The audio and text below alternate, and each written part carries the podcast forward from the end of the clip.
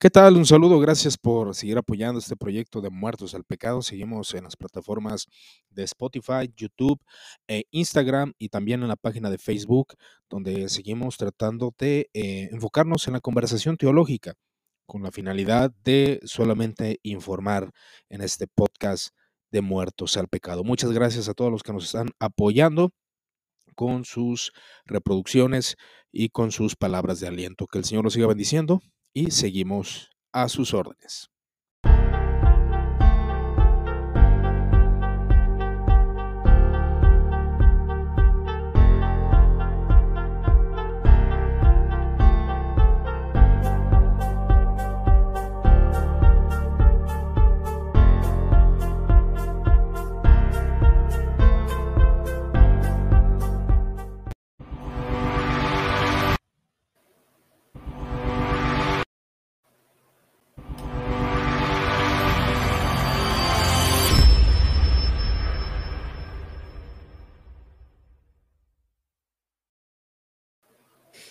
¿Qué tal? ¿Qué tal?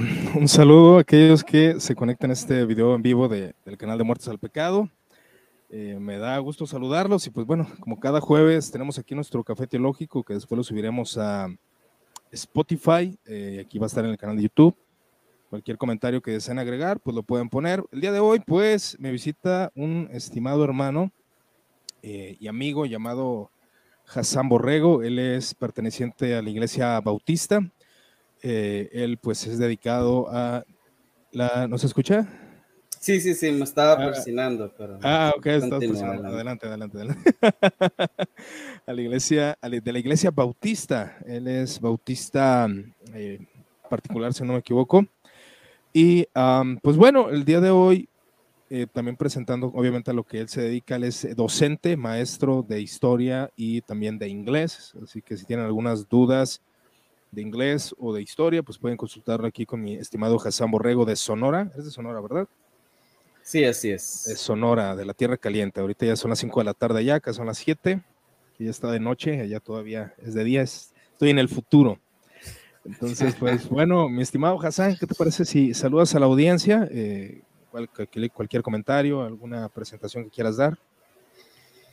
Hola, pues buenas tardes, mi estimado, qué buen ponderado Hermano Iván, es la primera vez, ya me siento como que getting into the big leagues, ¿no? como que en las grandes ligas, wow, ¿no? Me iba a traer una, una Pepsi como hermano Chuy, pero... Ah, sí, sí. No, eh, eh, a Chuy le gustan las conversaciones espontáneas. Igual no, nos ah, peinamos, estamos comiendo cornflakes. no, no detienen el espíritu, o sea, que fluya. Ahorita ya, Iván, sale, vamos, con la computadora ya. Exactamente, o sea, como estemos, ya sin necesidad así de mucha, de mucha elegancia. Tratamos de ser eh, muy, muy, muy del vulgo. No, no, ningún, no haré ningún comentario al respecto. bueno, igual, igual aquí con Hassan tenemos que ser más, más reverentes. Por favor. Sí, así, sí. que más reverencia. Hassan, ¿qué, te parece? vamos a iniciar con un himno primero. A ver. Ah, sí, no, no, bueno, sí, sí, sí. Pues un saludo es un es un privilegio pues estar acá, por supuesto, es un gusto. Eh, pues para los que no me conocen, por supuesto, eh, mi nombre es Hassan Joel Borrego Ávila. Mm, soy originario de Sonora, aunque en realidad no nací aquí. Es, una revelación como la que hizo Luis Miguel en alguna ocasión. En realidad nací en Saltillo, Coahuila, pero muy, muy pequeño vine para acá y en realidad eh, como si hubiera nacido acá, ¿no? Sí, claro. En, Sonora. Em, en, bueno, mi padre es venezolano, mi madre es mexicana, mis hermanos también eh, nacieron allá en, Venezuela. Y menciono esto porque el eh, tiempo ya en, mi adolescencia em, me tocó pues ir a Estados Unidos y después eh, de los 13, 14 años y después 14, 15 años también estar una pequeña temporada allá en, Caracas, ya con... Caracas, Venezuela. Caracas, tocó, Venezuela. tocó la, buena temporada de Venezuela, ¿no? Fíjate que, que me tocó, me, recuerda que, que Hugo Chávez eh, gana las elecciones en el 98. Yo llego en el 99 a, a Caracas. Eh, una ciudad impresionante, ¿no? Si llegas, llegué en la noche, pues ves todas las luces alrededor y, ya que, amanece ves, ves que es en realidad como la, la esa cinturón así, pues, ¿no? De, magnitud. es como una ciudad de México, podríamos decir, o, algo así, solamente que, bueno, Ciudad de México ya es otro nivel, honestamente, ¿no? Mm, Venezuela toda, pues, Ciudad de México casi alcanza los, los habitantes que tiene Venezuela en todo su territorio, ¿no?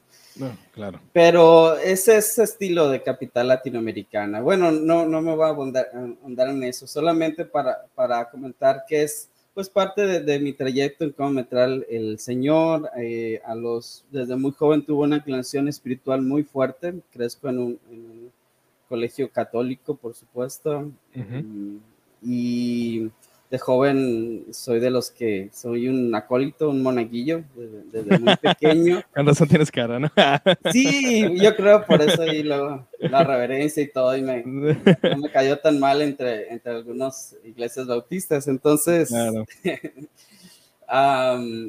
sí, pero cuando tengo como 12, 13 años, mi inclinación espiritual llega como un relámpago de algo muy fuerte eh, a lo mejor no lo consideraría una conversión realmente, creo que eso viene años después, pero el Señor hizo algo muy, muy fuerte ahí y es tan, tan fuerte que, mm, yo deseo buscar a Dios de alguna manera. Eh, ¿Qué edad tenías en ese entonces? Pues 12, yo creo que 12 todavía, sí, primero. Entonces ya a esa edad yo empecé a leer la Biblia, que era una Biblia, eh, creo que tú la tienes, la, la, Biblia edición latinoamericana, muy popular eh, mm, sí, sí, sí. por esos tiempos y hasta la actualidad eh, en, entre el pueblo católico. Eh, ah, pues en general es una buena. Eh, sí, es una muy buena edición. edición. los comentarios están interesantes porque es de, comentarios. es la Biblia de Jerusalén, ¿no? ¿A la que te refieres? ¿O es la.? No, la ah. latinoamericana. Ah, sí, sí, sí. Esta sí, sí, tiene unas figuritas. la, de, la de. La que se dice que es de la teología de la liberación. Pues los comentarios realmente por ahí van. Pues, tiene esa inclinación, ¿no? Mm. Según tengo entendido, igual sí. Tal, vez, nos equivocamos, pero sí tiene esas tendencias, ¿no? Como de la liberación. Sí, sí, eh, pero bueno, y, yo hablaba de Jesús en, en, mi, en mi secundaria, antes de, inclusive de empezar a, viajar, estoy yéndonos un poco más para atrás. Eh, hablaba y casi me vestía de un cierto, así de aura de, de, de pequeño San Francisco, ¿no? Fue algo muy interesante, pero una cosa que sucedió es que yo dije, bueno, estaba jovencito, pero mi razón fue, bueno, si, si yo deseo buscar a Dios, pues ¿dónde puedo conocer a Dios? Y algo, no sé por qué, así yo solito, se me prendió una, un día una chispa que dije, pues está la Biblia, ¿no? O sea, la Biblia es la palabra de Dios. O sea, existe un sentido general en, en, en, la Iglesia Católica de que, de que es la palabra de Dios, ¿no? Sí, así es. Eh, Claro que ni mucho menos un sentido biblicista, pero ni nada, ni, pero lo está. Entonces yo empiezo a, leer la Biblia desde el Génesis. Empiezo a leerla, empiezo a leerla y me voy. Me voy. Y ese, de hecho, ese, por supuesto, sería mi primer gran encuentro. Y ahorita vamos a hablar de eso, pues. El Génesis, o sea, ¿tu primer libro fue Génesis o leíste toda la escritura, toda la Biblia? Génesis. Génesis. O sea, sí leía o conocía partes del Nuevo Testamento, pero yo decía, no es que tengo que conocer de Génesis. Desde el principio. Hay que empezar desde el principio para entender la historia, ¿no? Sí, claro que había momentos, tenía 12, 13 años, en que, no sé, las um, descendencias y todos esos que, que sí están medio... Sí, e, eran lecturas muy pesadas. Y, y, curiosamente, a mí en mi, en mi lado contrario, cuando tenía como 17, 18 años, tenía una, una, una Biblia en el baño, curiosamente, ¿no? Y esa Biblia la tomé, bueno, la tenía en el baño, o sea, la tenía ahí, la agarré, Eh, yo, yo, estaba lavándome los dientes. Cabe aclarar. hasta ahí, hasta ahí. Cabe aclarar. Bueno, niños, es hora de dormir. Eh, entonces, ah. siempre, siempre, curiosamente, y yo creo que va muy acorde a lo que quiero tocar contigo, los salmos, Hassan. Es salmo, siempre, siempre el salmo 1. Y, y, me encontraba en esta lucha existencial, ¿no? De, de beber, el alcohol, eh, ah, bueno, sí, mundo ofrece. Sí, todavía no me convertí, yo me convertí a los 19 años al Evangelio. 19 años. Entonces, a los 17, 18, eh, pues me encontraba en ese vacío, vacío, eh, por así comunicarlo, ¿no? Vacío existencial, ¿no? ¿Para qué eh, rayos estoy en la tierra? Y siempre se, se me abría la, la, Sagrada Escritura en el Salmo número uno, bienaventurado el varón que no anduvo que, yo daba mi interpretación muy privada e individualista, que pensaba que se refería a que yo debería ser así, y tiene su parte, claro, sí, aunque si vamos desde esa perspectiva cristocéntrica, pues habla de Cristo, ¿no? Pero, pero sí, precisamente en el lado poético fue como el Señor como que me atrajo, ¿no? Desde ese lado poético. Y a ti con la, eh, con, de, viste de manera literal los días del Génesis. bueno, de hecho la interpretas de los comentarios de esa Biblia, eh, prácticamente te dicen, casi eliminan muchos aspectos milagrosos, ¿no? Extraordinarios. Por ejemplo, cuando donde pasa el, el, pueblo ante el mar, en el mar rojo, te dicen, bueno, pues es que posiblemente hay unos pedazos donde la gente está, donde estaba más sequita y por ahí camina. Eh, y sí, de hecho me llamaron la atención esos comentarios, pero mm, yo creo que fue, no sé, todas las historias, algunas las conocía de pequeño, o sea, estoy hablando que si crezco en un colegio católico a los, yo creo a los seis años, vamos a poner siete años, me, me, sabía de memoria el, el, el, catecismo número uno, o sea, mi, mi primer concepto de la Trinidad, de, eh, de, un Dios en tres personas, o luego te preguntaba retóricamente, ¿es por ventura tres dioses? No, sino un Dios en tres personas. a ti te catequizaron bien, porque a mí ni siquiera me enseñaron bien eso. yo, entendí que eran tres personas, una un solo Dios ya cuando me hice evangélico, ¿no? Sí, bueno, es, interesante, pues todos conocía, tenía una idea de muchas de las historias de José, de Moisés, etcétera. Eh, pero ese, eh, pero bueno, ese fue mi primer gran, encuentro. Ahora, también he de decir que eh, es, esa, esa, vida de adolescente hiperreligioso eh, me, me, pesaba, ¿no? O sea, primero, segundo de secundaria me estaba pesando. Entonces, ya para tercero de secundaria, eh, o sea, seguían lo mismo, pero a la misma vez, me, alguna manera, empecé a leer también algo de, poesía, en parte por las poesías que estaban ahí en el libro de texto. Entonces, ya de ahí, por ejemplo, empecé a... ¿Ese, fue, tu encuentro con, la poesía? Podemos decir que desde, desde adolescente, desde... Sí, definitivamente, ¿no? O sea, Pablo Neruda, ¿no? Mm, Pablo Neruda. Ah, por ejemplo, mm, Rubén Borges, Borges es, un, es venezolano, él también es, es venezolano, tengo entendido, ¿no?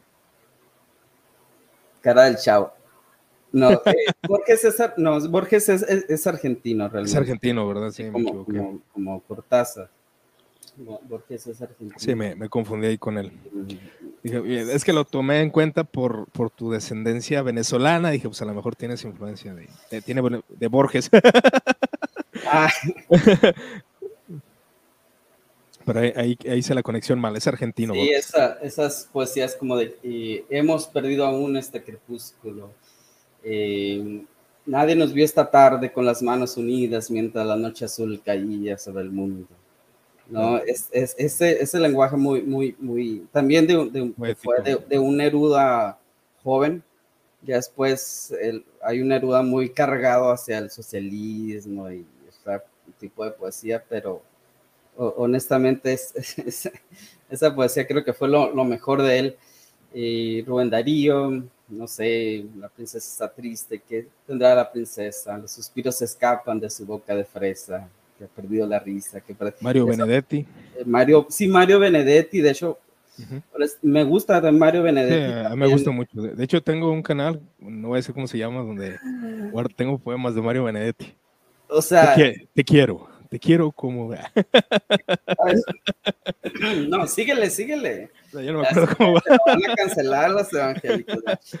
Fíjate, eh, eh, en, exclusiva, Iván Rubio un día es su canal religioso y otro día su canal mundano. De, poesía, claro, claro está.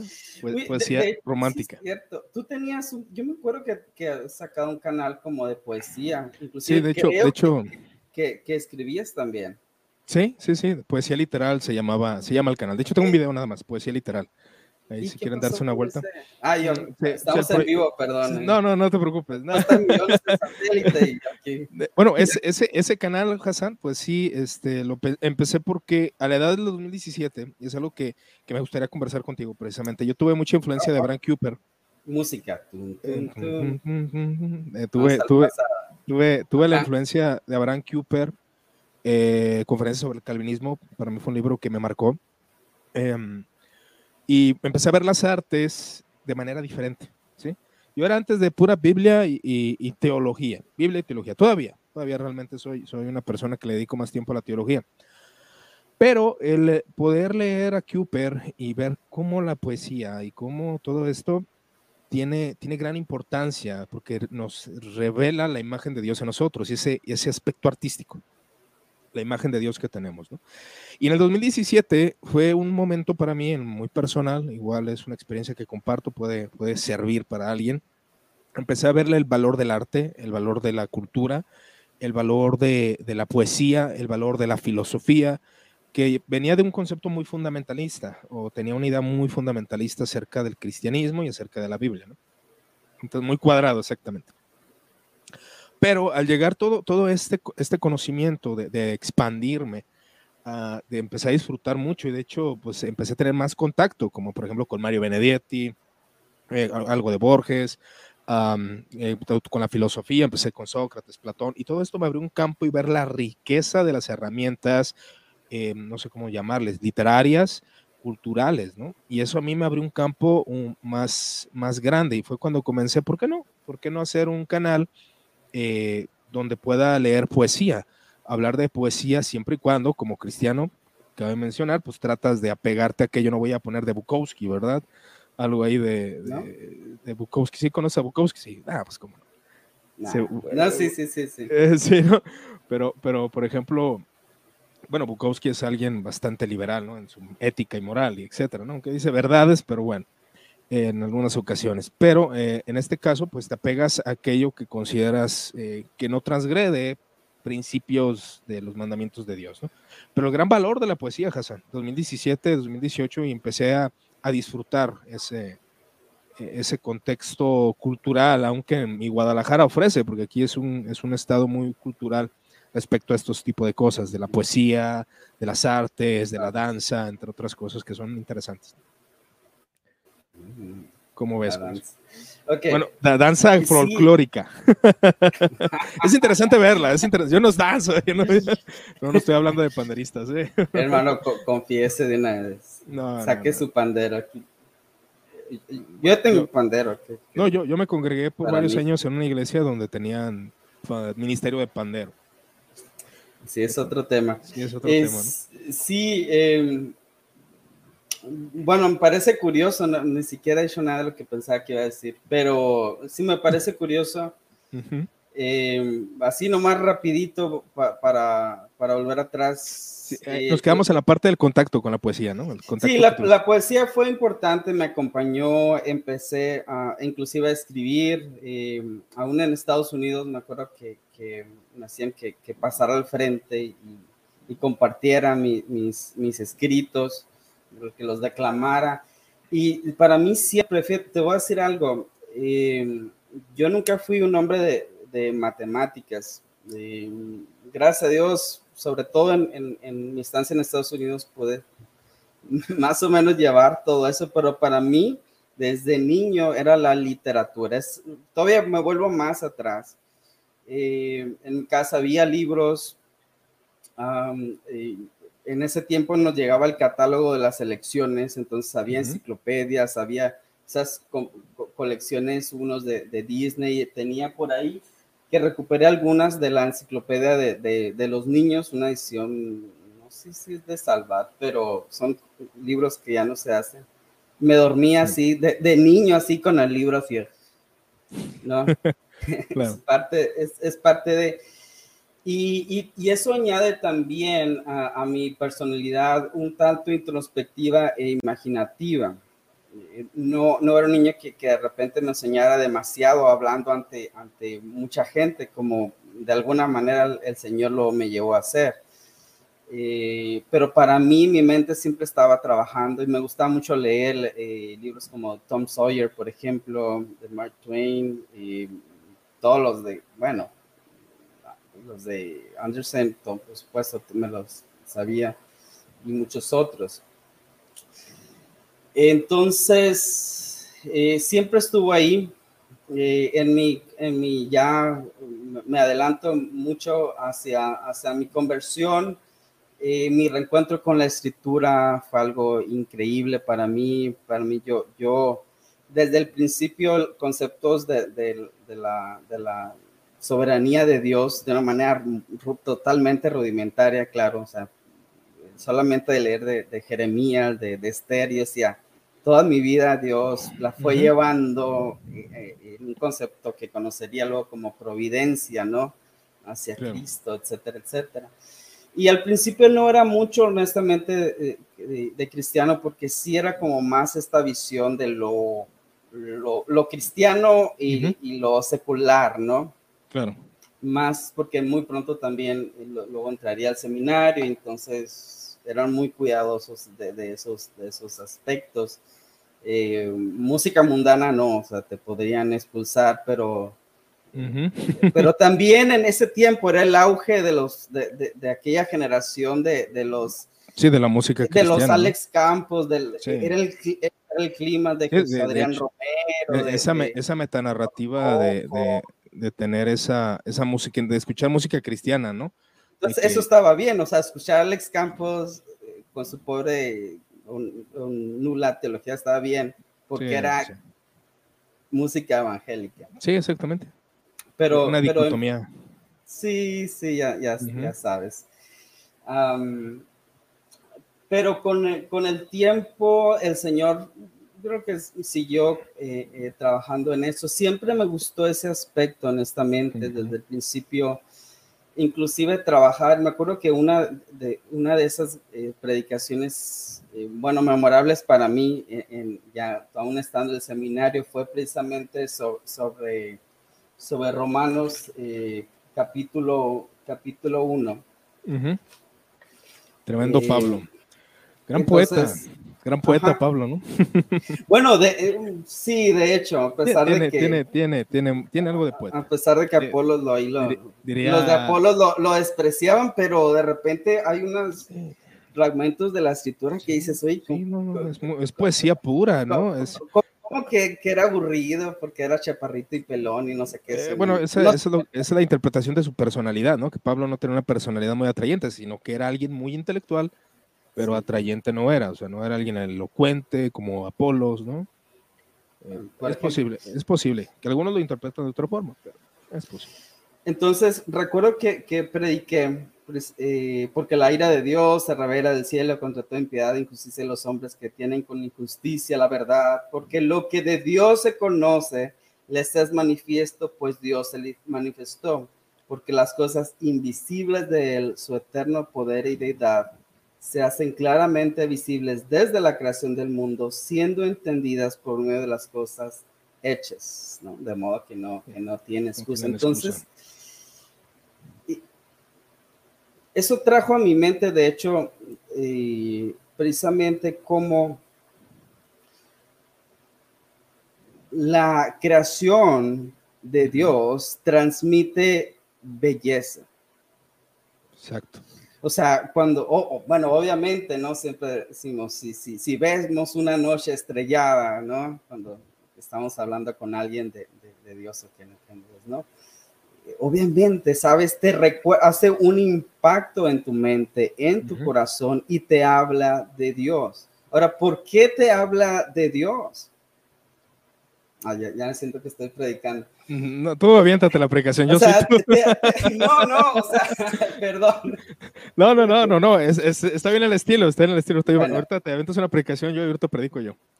bueno, y, y, en medio las ofrendas, ¿no? Porque claro, sí, también hay, hay, hay, de hecho un botón ahí de YouTube si quieren. bueno, de hecho ah, sí se puede. ¿ah, pero, sí, sí se ah, puede, pero nadie lo hace. está bien, no hay problema.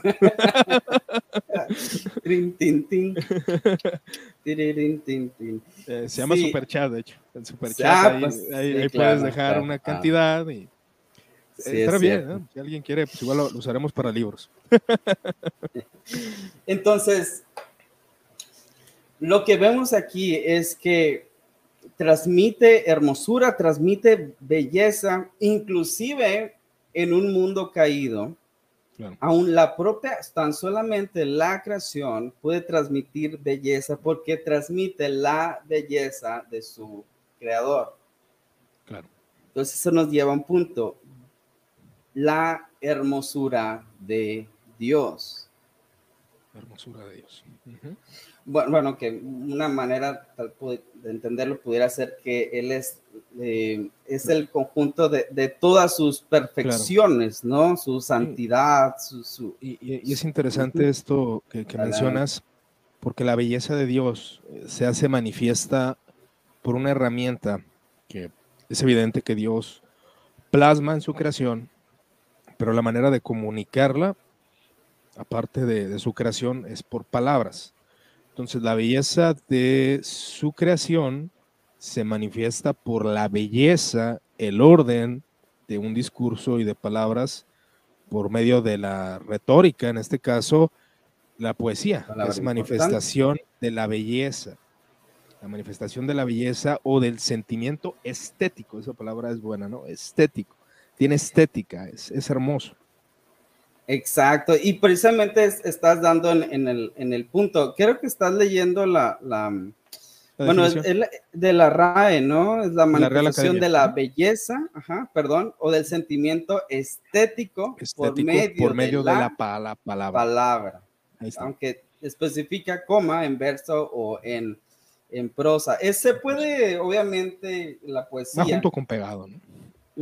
Se puede obviamente definir de, de, distintas maneras, pero en general siempre encontrarás que tiene algo que ver con la belleza, algo que ver con la estética o con la estética de la belleza, ¿no? Eh, también se puede, eh, este, eh, pues este sentido de la hermosura, alguien puede decir, pues que es subjetivo o, depende del punto de vista de cada quien. Para mí mi novia es hermosa, para los otros no es hermosa, o sea, bueno, es otro tema. pero, pero en realidad... Ese será un buen tema, ¿no? La belleza ¿La belleza es objetiva o subjetiva? Bueno, realmente la, bueno, ah, para allá vamos entonces. Sí, sí, sí. Si, si, algo nos demuestra finalmente eh, el, al conocer a Dios, al conocer finalmente la revelación de Dios, es que eh, la belleza existe realmente, la belleza real. Existe para empezar porque su origen y a la vez su, esencia está en el Señor. Él mismo es, es, hermoso y la, escritura lo habla en, diversas partes. Em, y él mismo es eh, deseable, él mismo, hay, algo, hay un atractivo que no podemos negar. Claro, la belleza de Dios va mucho más allá que cualquier cosa eh, relacionada a, la belleza humana, inclusive sería apenas como diría, diría Agustín, no tarde también hermosura tan antigua y tan nueva, ¿no? Hermosura tan antigua, hermosura, énfasis, hermosura. Exacto. hablando de ahorita, ahorita, vamos a ir para allá. Sí, entonces, eh, Vamos, a, de hecho, al, no, es predicación, pero ni modo. No, pues yo lo, yo lo busco. ¿A qué verso vamos? Ah, no, el, Salmo 19. Si, si, quieres, bueno, si quieres puedes Pues igual, no, te preocupes, igual vamos a, leerlo. Salmo 19. hasta el 6, por favor. Salmo 19, dame un segundo, porque ya tengo la, la Biblia la tengo muy lejos y voy a buscar aquí por, internet. El Salmo 19, muy bien. Salmo 19 que, precisamente tocaba esto, ¿no? De la transmisión de la belleza de Dios a través de su creación. Salmo 19 del 1 al 6. Los cielos cuentan la gloria de Dios y el firmamento anuncia la obra de sus manos. Un día emite palabra a otro día y una noche a otra noche declara sabiduría. No hay lenguaje ni palabras, ni es oída su voz. Por toda la tierra salió su voz y hasta el extremo del mundo sus palabras. En ellos puso tabernáculo para el sol, y éste, como esposo que sale de su tálamo, se alegra cual gigante para correr el camino.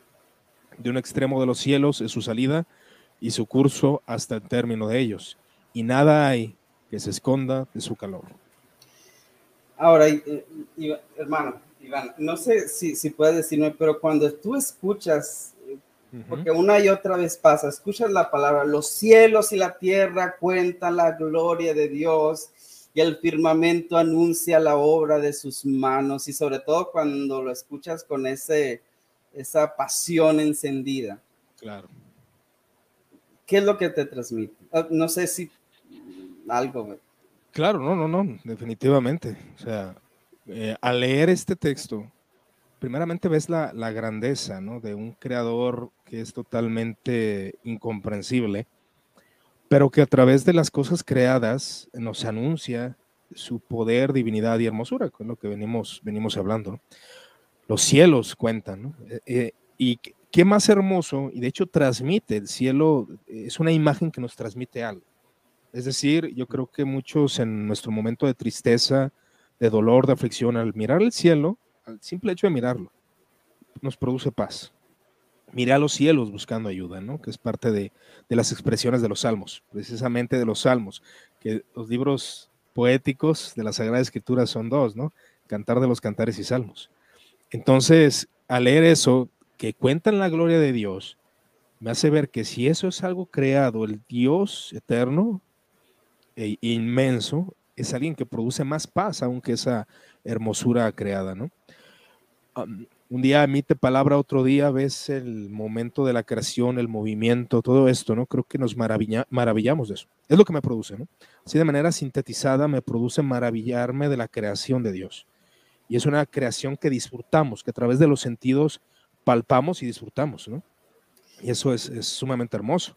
Y también algo interesante, el verso 3 dice, no hay lenguaje ni palabras, ni es oída su eh, voz. Pero luego dice, por toda la tierra salió, su, voz. Y luego esta pequeña, eh, como pequeña narrativa alegórica. Eh, es decir, por un lado, dice, no, no, no hay lenguaje, ni palabras, ni es oída su voz, pero a la misma vez sí hay una voz, o sea, es una voz silenciosa pero es como la voz, eh, es como un poeta silente, pero no por silente eh, es inactivo, todo lo contrario, o sea, hasta el más pequeño rincón em, de, Siberia, hasta la isla más pequeña en el Pacífico, en las montañas de, Sudamérica o de África, la voz está ahí va a hablar de este Dios, de la hermosura de ese Dios. De hecho, va a chocar a nuestra razón, a nuestro intelecto.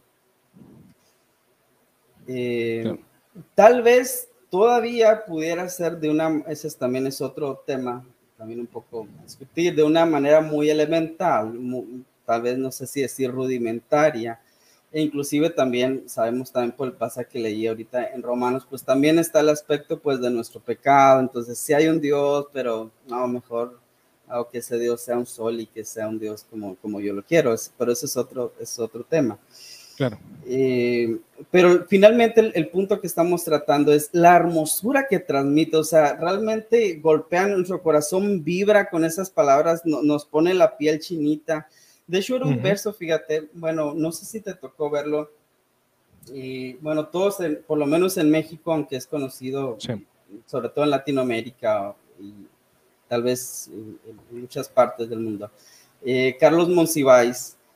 Me tocó verlo en innumerables entrevistas, recitando mm, sobre todo este salmo, sobre todo esta parte que justamente leímos, precisamente la, de la edición Reina Valera, aunque él le gustaba, creo, la de 1909, me parece, ¿no? Que la antigua. Eh, que fue la que él leyó de niño. Pues, parte de su historia es que él crece en un colegio de, de cuáqueros, me, me parece. Entonces tenía este, tuvo este sentir evangélico, esta educación evangélica, y aunque obviamente no, no era cristiano, ni, católico, ni evangélico, ni, ni nada. Solo creció ahí, ¿no? Pero sí sentía esta identificación aparte, ¿no? Con el pueblo evangélico como una minoría, porque así la vivió él, sobre todo en, ese tiempo, ¿no? en, que, en, que él, en que él creció. Eh, pero él eh, siempre recordaba este salmo y, eh, y la belleza de, de, precisamente, inclusive de esta versión, que tampoco es... Sí, no, no es nada despreciable, es, muy hermoso. sí, sí, tampoco es como que es la única inspirada ni no mm, no, no, no. pero bueno. Pero, pero sí es una, es una buena versión, honestamente. Sí, sí, sí. Guarda, eh, eh, de hecho, esa elegancia en el lenguaje, esa hermosura en el lenguaje, obviamente es la equiparable a, lo que sería porque si, James en inglés. Si cambiamos la versión a la palabra de Dios para todos, creo que pierde un poco, ¿no? Pierde, tal vez, si, si lo verificamos, tal vez se entiende, pero, pero si la leemos, la palabra de Dios para todos nos arroja, eh, por ejemplo, los cielos cuentan la gloria de Dios y, el firmamento declara que sus manos la han hecho. Creo que la obra de sus manos es obviamente un más poético, ¿no? Decir, declara que sus manos han hecho. Creo que sí, bueno, tú, tú que eres más fijado en esto, un día cuenta a otro este mensaje, fíjate ya, y cada noche a la, a la siguiente. No se escucha lenguaje ni palabras, ni se emite voz que podamos oír. Sin embargo, su voz atraviesa el mundo entero, sus palabras llegan al último rincón de la tierra. Dios eh. le ha dado el sol y el cielo como lugar, y como cuando sales un novio ah, de la alcoba nupcial, como cuando un atleta se dispone a recorrer su camino, así sale feliz el sol para hacer su recorrido. Tiene, tiene lo suyo, pero... Eh, gracias, licenciado, por su memorándum que acaba de leer. Ah, no es cierto. Ah, el Salmo 19, espérame. Salmo 19. sí, está, la, está, la, esencia, pero honestamente. Sí se pierde, ¿no? Sí se pierde. algo de esa esencia poética, de esa elegancia. Em, no importa que no haya palabras que a veces no, no, no, entendíamos sobre, o entendemos o entendíamos sobre todo al inicio del cristianismo. De hecho, hace que el lenguaje lo enriquezca. No es que vamos a... Y parte de lo que hace la poesía o la literatura, tampoco es el propósito de que si lees el Quijote vas, vas a hablar así, Dulcinea, vuestra hermosura. No, sino, que, sino que enriquece tu lenguaje. o sea, no, no es que no vas a decir no vas a llegar así con tus amigos, vas a seguir hablando igual, pero sí va a enriquecer tu lenguaje. Y es algo que hace, es aparte de la riqueza precisamente del pueblo cristiano, vamos a ponerle que cualquier, eh, en cualquier corriente, es precisamente que la escritura le, añade también ese, ese plus, enriquece nuestro lenguaje, pero sobre todo enriquece nuestro, ese lenguaje con el cual Dios mismo se está dando a conocer. Eh, y, y, de hecho, lo siento, ¿no? Yo creo que sí vamos a llegar a las tres horas, pero a, mí me encanta, como yo siento que esta parte, como, que muchos así como que sabe qué dirá, ¿no? Pero cuando dice, y, y este como esposo que sale de su tálamo, se alegra cual gigante para correr el camino de un extremo de los cielos su salida y su curso hasta el término de ellos y nada hay que esconda su calor. esta, como esposo que sale de su tálamo, saliera cual gigante para recorrer el camino. Honestamente, yo por lo menos, ajá, dime. Sí, es que tálamo alcoba, alcoba nupcial. tálamo eh, llama. Sí, sí, sí. Ajá. Sí, pero el, el, punto es que él va, él va a salir a recorrer un camino. Se entiende de hecho que va a volver, pero yo por lo menos mi mente imagina al, al, hombre, o sea, el hombre saliendo de ahí, pero saliendo a recorrer un camino. Eh, yo me lo imagino como en los bosques, casi en los bosques, así como un hacha de ese tipo de, de hombres, no sé por qué. y, y pero parte de lo que va a ser finalmente la literatura, la poesía, claro. E, e, es que va a ser como pero a través del lenguaje, nosotros vamos a recrear esas imágenes, pero aquí. Y yo sé que, que la vez pasada hablaron con, con Esteban de, del cine. Me gusta, de hecho, también mucho el, cine. Claro. soy ni la, ni la mitad, ni un cuarto, ni un tercio de, lo que Esteban y, conoce. Y, fíjate, y fíjate el efecto que tiene, porque lo que hablaba con Esteban, o sea, tiene un efecto de motivar, de crear historias, ¿no? A mí me pasó que varias veces vi la de Lutero y yo me sentí el reformador del mundo, ¿no? o sea, tuvo, tuvo ese impacto.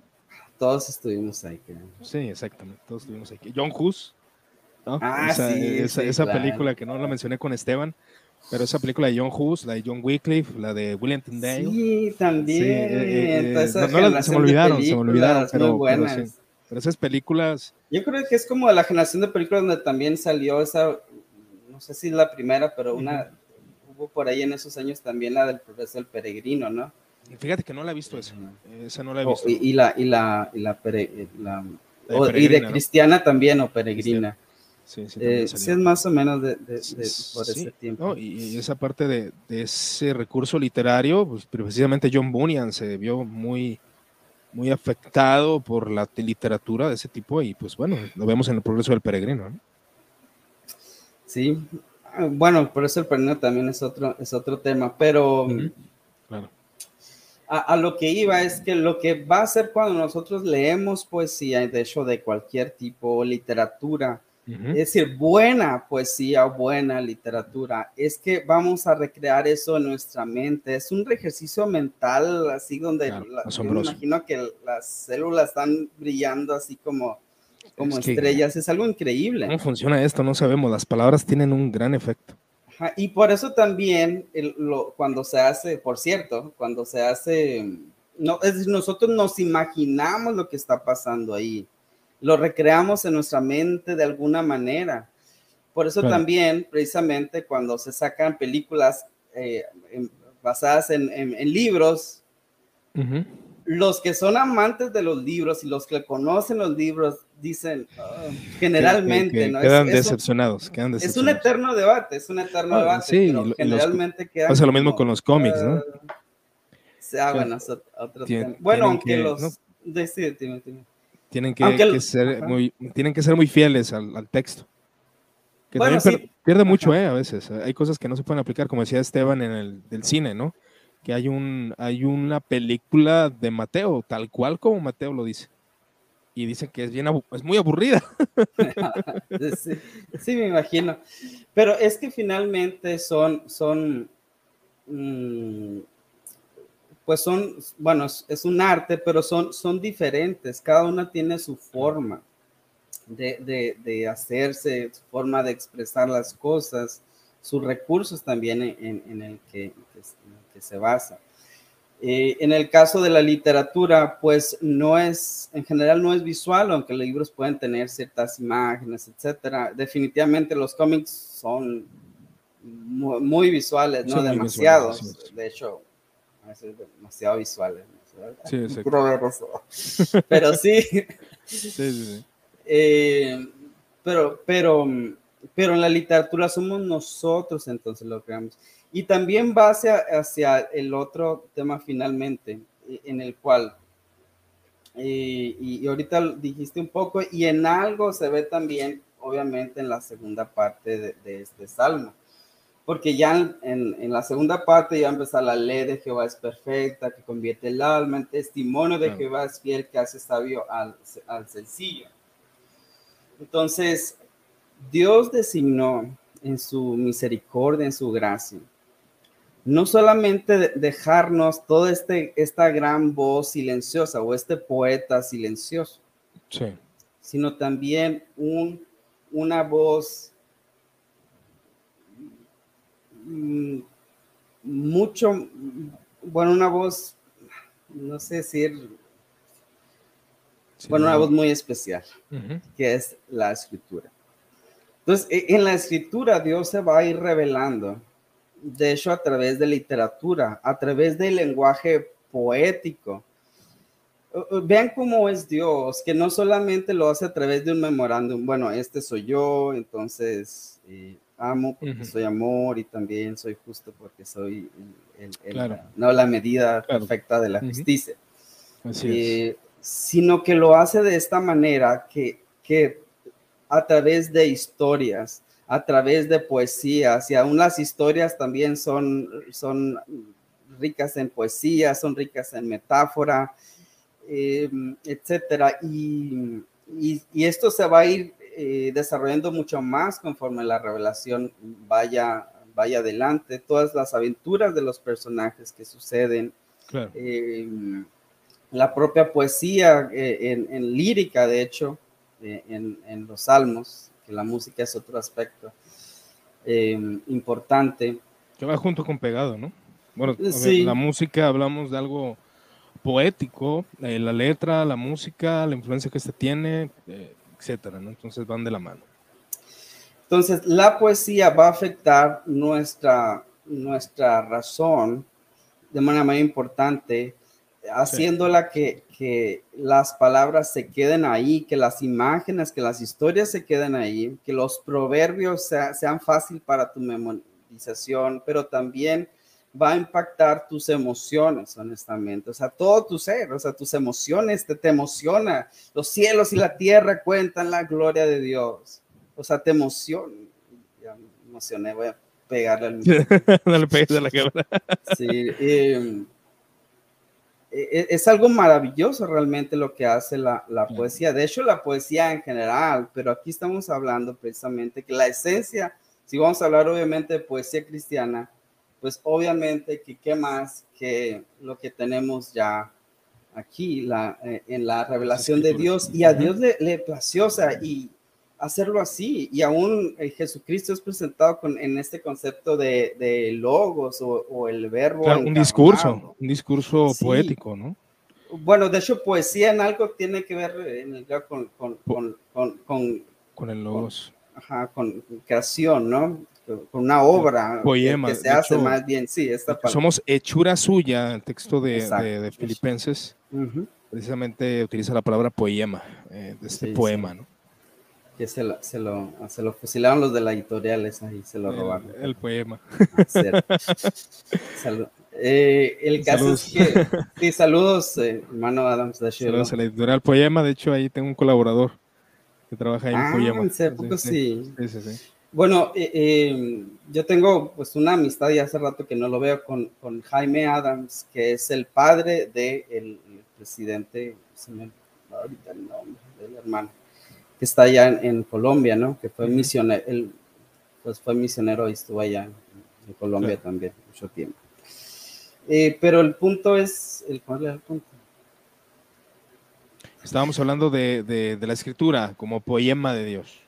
Sí, em, y luego se presenta a Jesucristo precisamente como la palabra encarnada, también como esa revelación de Dios misma que tú puedes eh, tocar de esa manera, pero a la vez que Jesucristo no solamente se contexta con, con caminar, digamos, entre las calles de, de, Galilea o de Jerusalén, sino que eh, toda su, la palabra que él, que él da, la palabra de Dios, eh, viene también acompañada de una serie de una riqueza literaria increíble. Impresionante.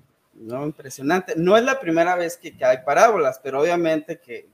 no, de hecho ya, ya era un recurso literario y también eh, de discurso por parte de los fariseos, parte de, bueno, de, alguna, de algunas escuelas del judaísmo más bien. Los fariseos eran un poco más literalistas, ¿eh? pero sí me refiero más a, a ese, ese espíritu de los griegos aún, del uso de parábolas usaron como los dispensacionalistas. De... Ah, perdón, ya no. Algo así. van a empezar a comentar ahí. claro. Eh, bueno, el caso es que. Eh, Ay, se me, fue el punto que, iba a decir. Estamos hablando de Jesucristo, del uso de esas herramientas como las parábolas. Estamos. Ah, sí, por ejemplo, ¿no? Em, nos va a hablar en metáforas, nos va a hablar en, comparaciones, nos va a dar esas, esa, esa riqueza. Y precisamente lo que hace entonces toda esa riqueza literaria, poética, de historias, es que hace que, esa profundidad de, la teología caiga de una manera sencilla a los sencillos. Claro.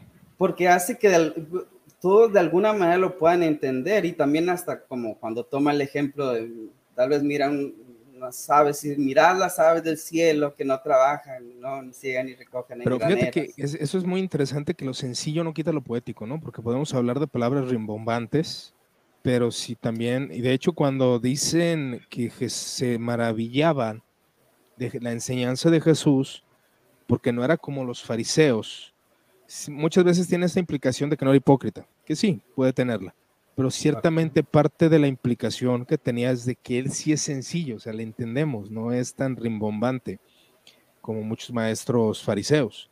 Eh, se bajaba, era sencillo para los sencillos.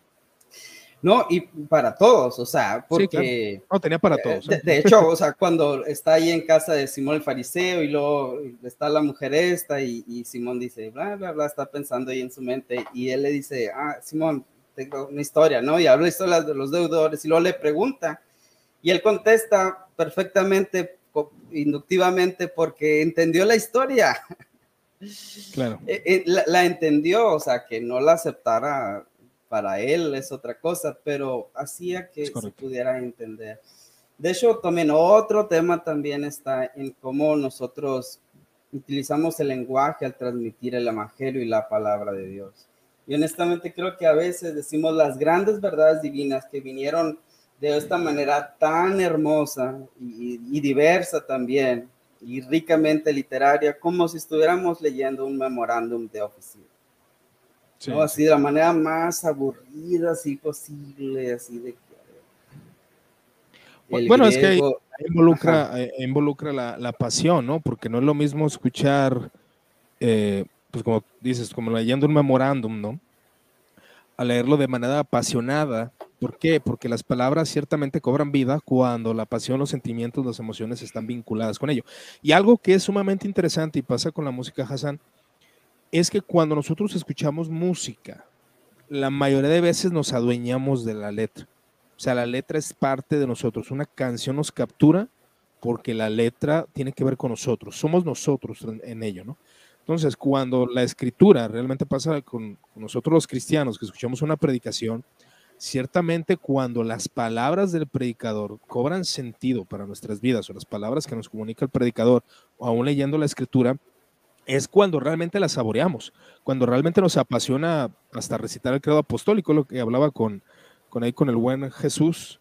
De hecho, lo, eh, ajá, le, tiene música también. El, recitar, ¿no? El recitar, un, el recitar un salmo o algo cuando tú realmente lo sientes parte de ti, cuando realmente te apasiona, que esa pasión está vinculada con esto, con, la, con el texto, con la letra, es cuando realmente cobra un sentido real en la vida de las personas, que se adueñan de ese mensaje. Ese mensaje es mío, es para mí, ese mensaje habla de mí, ese mensaje habla del Cristo que me salvó, de mi redentor, cuando cobra parte de la experiencia.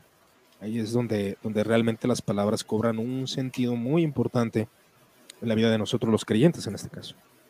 Sí, de hecho, la, la, bueno, la, música también, bueno, si hablamos de la historia de la poesía también, en muchas partes va vinculada, por supuesto, con la, con la música. Y por, en los mismos salmos es, un, testimonio de, ello. Por un lado, es una lástima que se perdiera como el, por decirlo así, la anotación. dice, dice un predicador para sacársela, no, es bueno para que nosotros le pongamos la música, hay que ponérsela, ¿no? Pues ya ahí entra la diversidad de, de qué será, será salmodía exclusiva. Bienaventurado. Bueno, el, el, el, punto ahí es que ya ahí tendríamos la, la, la, ¿cómo se dice? La inspiración melódica de Calvino, la inspiración melódica de, otros, pero... claro, que, ahí se quedó a, medias tintas, creo, el, que le encargó Calvino, según cuenta una historia, le pidió la música para el Salterio de Ginebra y no alcanzó a hacerla, entonces fue cuando tomaron la decisión de cantar los salmos a capela en algunas ocasiones. Sí, sí, bueno, sí. Eh, entonces, si, si la poesía o la literatura o la poesía de manera particular apela a nuestra razón y a nuestras emociones, así que nos emocionemos y a la vez que entendemos las cosas. Por supuesto que cuando va a acompañar música es como el doble de eso o, el, triple. Eh, bueno, hay, hay, algunos conceptos que ojalá pudiéramos ver un poco, no sé si, podemos ver ahí, eh, pero Igual lo que ah, explicas, creo que me puedo, puedo salir aquí. Bueno, no importa, no importa. Ah, bueno, aquí se ve más o menos. No, no, no, no te salgan. Bueno, igual, igual le puedo salir una de lo que explicas. Pero... Iván, esa cara es lo que sube el rating, por eso los, 10 mil seguidores. Pues bueno, dice, dice un hermano de sonrisa. bueno, no, no voy a hacer preguntas No, no, no, así déjala. Olvida, olvida lo que lo dije. estamos en vivo, ¿verdad? sí, estamos en vivo. sí, sí, sí. no, pues ah, parte del canal es la teología espontánea, así que no te preocupes, somos espontáneos. Ah, entonces, eh, aunque hay varios eh, recursos en la, en la poesía, eh, bueno, primeramente antes de eso, que en la poesía entonces eh, es una expresión eh, literaria que pudiera ser en, verso o pudiera ser en prosa. Ok, también de hecho pudiera haber una prosa poética, ¿no? son pequeñas historias, pero contadas de una manera eh, ricamente poética, ¿no? O inclusive pudiera ser que fuera hasta en, hasta en, hasta en verso, pero son historias. O pudiera haber poemas en un, en un, sentido más estricto, pero a la vez contar, está contando una cierta historia. Claro. Eh, inclusive casi llegando tal vez a, la alegoría. Entonces, primeramente tenemos el concepto de metáfora, que creo que es el más básico, de hecho, es el que hace el, contraste entre el sentido literal y el sentido poético, pero que también podemos decirlo popularmente, también se, habla del sentido metafórico. No, no estoy hablando literalmente. O sea, literal, no, literal, no, literal que estoy hablando metafóricamente. ok. fue, una broma, ¿eh? Sí, sí, fue una broma. fue una broma. Una broma. Sí, porque. Ah, pon, pon, pon eh, risas ahí pregrabadas. Ya pongo el audio aquí. o, una batería. Sí, sí, tocan batería en este canal, ¿verdad? Sí, sí, sí, no te preocupes. Ah, Vamos a estar rock y. De hecho, ahí tengo mi, set de batería. bueno, la, la, la metáfora. Entonces, eh, a ver, tengo aquí este, este pequeño, la metáfora. Voy a leer esta, esta um, definición. Dice, indica la semejanza entre las dos cosas muy diferentes, declarando que una de ellas es la otra. Semejanza entre dos cosas muy diferentes, eh, indicando que una de ellas es la otra. Esto es, por ejemplo, precisamente alguna de las metáforas más, más comunes, ¿no? Eh, eh, la de la rosa, ya habla en sentido romántico.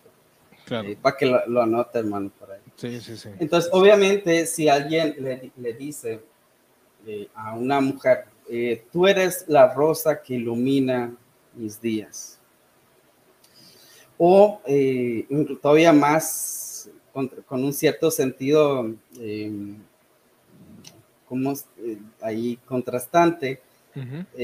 tú eres esa rosa cuyos cuyas espinas lastiman las manos que, te tocan, ¿no? Por ejemplo, no sé. Claro. Eh, ya no estamos poniendo muy profundo. hablando de una mujer, pues, bueno, hablando de una mujer que te daña, o sea, de que bueno, ah, eres, una mujer, ah, ah. eres, una mujer, espinosa. Ahí es, ahí, eso es una canción. bueno, es que no importa. Eh, no, importa, sí. Eh, entonces, por ejemplo, la, obviamente la, la, la, rosa es, es uno, un recurso muy, muy usado en, el romanticismo, en las canciones, en, en, la, en la poesía, sobre todo pues, en el romanticismo. Así es. el movimiento romántico más bien. Eh, ¿Por qué? Porque la rosa en sí misma eh, te transmite algo. Claro. Eh, entonces, la belleza, ¿no? La, Ese color, la figura. Color, la figura. El, bueno, el color, ajá, te da un sentido de que es hermosa, de alguna manera entiendes que es hermosa. Sí, la percepción de un color, ¿no? a menos que esté pues seca o algo. Sí, si está seca, eh, pues ya pierde. Hasta el olor no te gusta, te atrae. Entonces, en ese caso, el, lo, que, lo que hacemos aquí es que nosotros no estamos hablando literalmente de que amamos una rosa, que nos queremos casar con la rosa, eh, con una, bueno, pudiera ser también, por cierto pero aquí estamos hablando de una mujer. Entonces, en este caso, lo que hace la metáfora es que va, va, a suplir de alguna manera, o la rosa va a tomar lugar de la mujer. De la mujer. O, estamos comparando, por, por un lado, eh, las características de ambas. Sabemos que son diferentes, una es una rosa, es una planta, no tiene raciocinio ni nada, eh, pero hay cosas que te la recuerdan. Entonces lo que vas a hacer es que una va a tomar el lugar de, prácticamente de la otra. De hecho, también está el recurso de la personificación. Eh, entonces ella va a entender eh, por medio de la metáfora que así es, que es hermosa, que, es atractiva, que le viene, etcétera, etcétera. Entonces, obviamente, eh, una de, de, las, algunas, bueno, hay muchísimos ejemplos. Eh, pero eh, un recurso en la escritura. Ajá, cuando el Señor dice, ustedes son la luz del mundo. Una ciudad asentada sobre un monte no se puede esconder. El uso de la metáfora. Ajá. Entonces, ustedes son la luz del mundo. Es obvio que nosotros no somos literalmente la luz. La, una luz, ni, un foco, ni, ni, siquiera una antorcha, nada. O sea, somos seres humanos, somos cristianos, ¿ok? Ahora más cercano, ¿no? Somos cristianos. Pero el Señor dice, ustedes son la luz. Entonces, ¿por qué? Ah, pues porque la luz tiene ciertas características. Claro. Y, fíjate, ahí estamos viendo, con, con, lo que nos estás instruyendo, Hassan, es precisamente que el uso literario de la poesía, obviamente viene de, de siglos antiguos, ¿no? Puede ser desde el mismo momento con este, ah, ¿cómo se llamaba este hombre de Génesis que tenía dos esposas, que era Bígamo? Eh, ah. Ah, se me fue el nombre. Bueno, este, este hijo de Caín, ¿no? Que, que, de hecho, que tiene dos esposas y ahí hay una prosa, hay una, hay, que, es, que es hijo de los que tocan flauta y, y todo esto, ¿no? Entonces. bueno, primero se habla de Jubal, padre de, Jubal Caín, ajá, padre de los músicos, exactamente. Y este hombre eh, dice: que aquel que mató, que mate a Caín y se, se me mata a mí. Sí, dice. Eh, y dijo la Meca a sus mujeres: Ah, de sí, lo oí, ah, mujeres de la Meca, escuchar La Meca, la Meca, exactamente. que un varón matara por mi vida y un joven y un joven eh, por mi, Entonces estamos hablando que, bueno, según el contexto de Génesis, que estamos hablando de los principios, la Mec, aunque de manera de esa descendencia de la serpiente, y eran, esos que se apartaron de Jehová, de Yahvé, eh, pues sí creo este tipo de, de, prosas, de literatura, de poesía, porque es una poesía muy, eh, pues no sé si puede ser poesía negativa, poesía oscura. Yo, digo que, que, fue el primer corrido, digo que si le ponemos una sí. Exactamente, sí, fue, fue el primer. Fue, bien, fue, el primer, es el padre de los, narcocorridos mexicanos, ¿no? Entonces, te fijas, desde la historia, pues, eh, obviamente aquí tú nos estás mostrando algo que muchos al leer la escritura a lo mejor no, no lo alcanzan a percibir. Pero es esa realidad de que la poesía, la Biblia está llena de poesía. La Biblia está llena de poesía. Pero aquí, Hassan, eh, me gustaría igual que pasemos a esta parte. Si obviamente tú lo deseas o si tienes algo que comentar, pues igual lo comentas.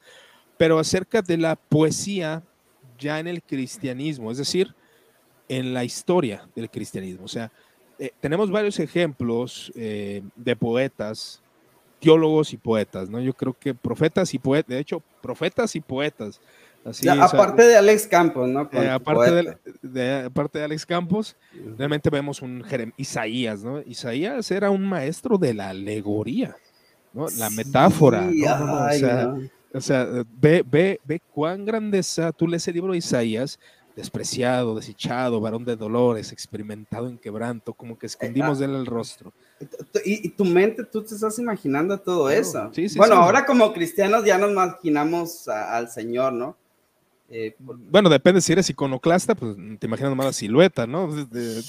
bueno, eh, en realidad siempre me, me, me... Ay, se me fue el nombre de la la película esta que nos pasaban como serie. Eh, ah, la de Jesús, Jesús de Nazaret. Es de Jesús, de, Nazaret. sí, yo, es, es, el, es el que yo me imagino. Yo suelo imaginarme mucho a. Eh, eh, realmente me imaginaba mucho al de la Pasión de Cristo, ¿no?